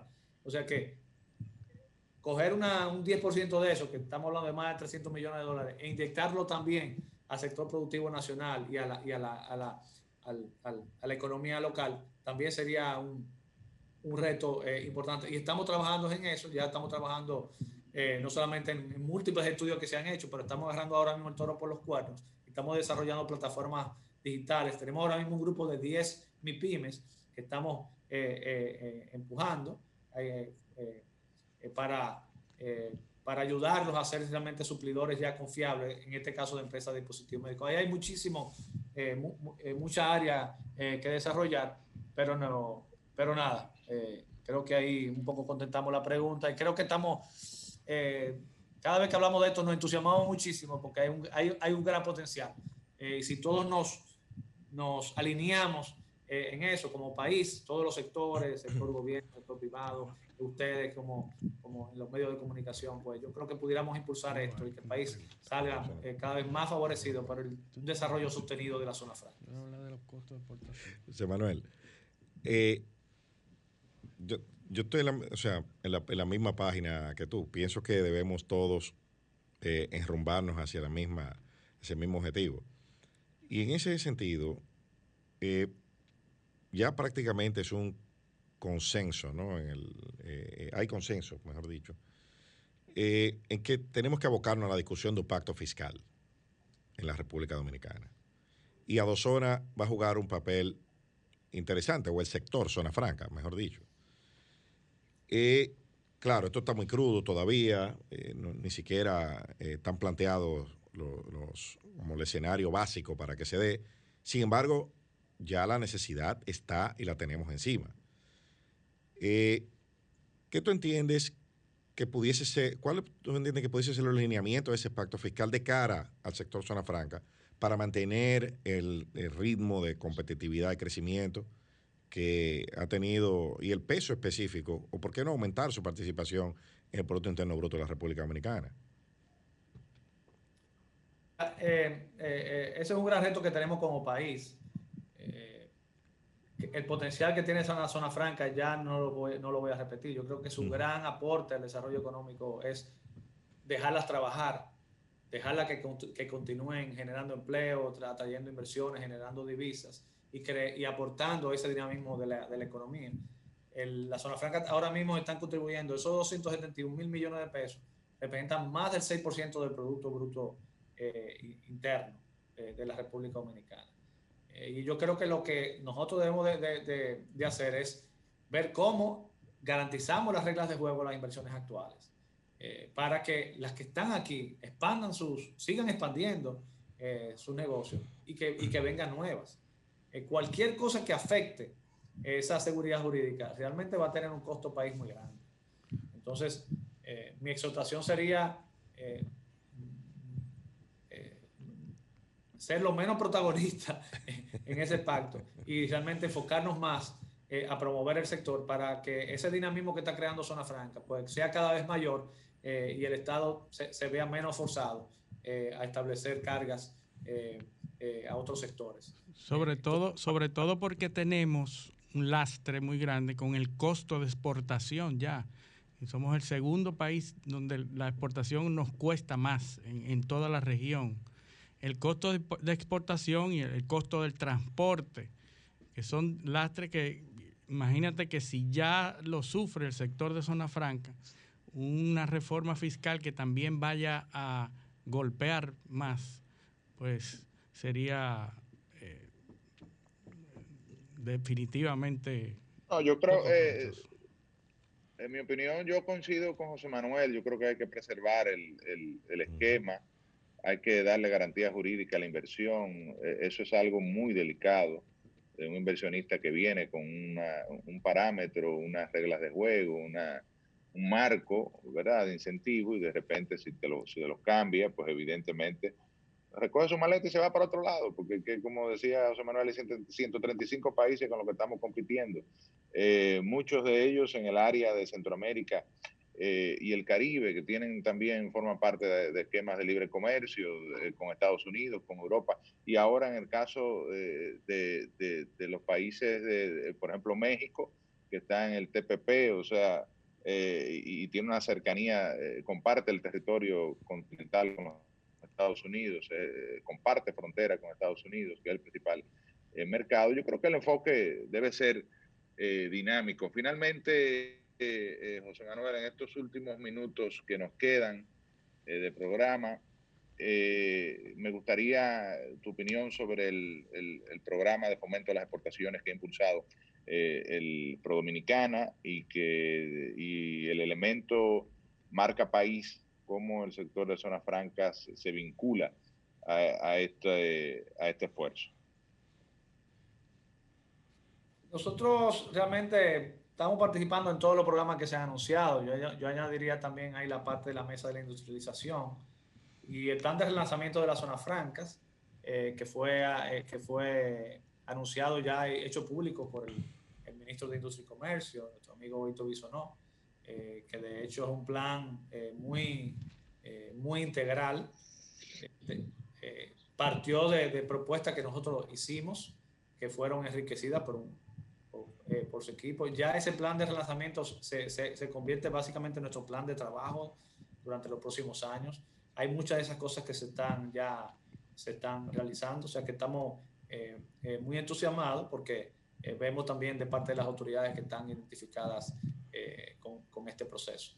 Eh, lo importante de todos esos programas, como es la parte de, de, la mesa industrial del plan de relanzamiento de, de, de la zona franca, que, se, que, que, identifiquen el gran, que identifiquen y trabajan con el potencial que tiene nuestro sector, que ya hemos dicho que ya representa más del 60% de las exploraciones que, que hay en el país. Y con la marca país, eh, también, o sea, todo lo que sea promovernos internacionalmente eh, eh, es positivo. De nuevo, para nosotros como Zona Franca es importante que nos usen, ¿verdad? Que nos, que nos vean como, como objetivo de esa, de, para atraer esas nuevas inversiones. Entonces, realmente... Como referente. Claro, en todas esas mesas, pues, pues eso es lo que queremos, que, que, que, nos utilicen como referente, como tú dices, pero también como objetivo de sectores donde pueden llegar esas, esas nuevas bueno, inversiones el tiempo es criminal en radio y esta entrevista dio material para otro programa. Queremos agradecerte, José Manuel, tu presencia aquí con nosotros eh, en el programa y, dejarte las puertas abiertas para que puedas volver pronto con nosotros. Y agradecer a nuestros eh, oyentes y televidentes habernos sintonizado el día de hoy. Así que los esperamos el próximo sábado. Gracias y hasta entonces.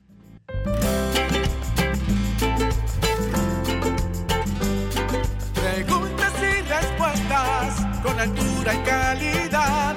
Entrevistas o compuestas en un careo con personalidad.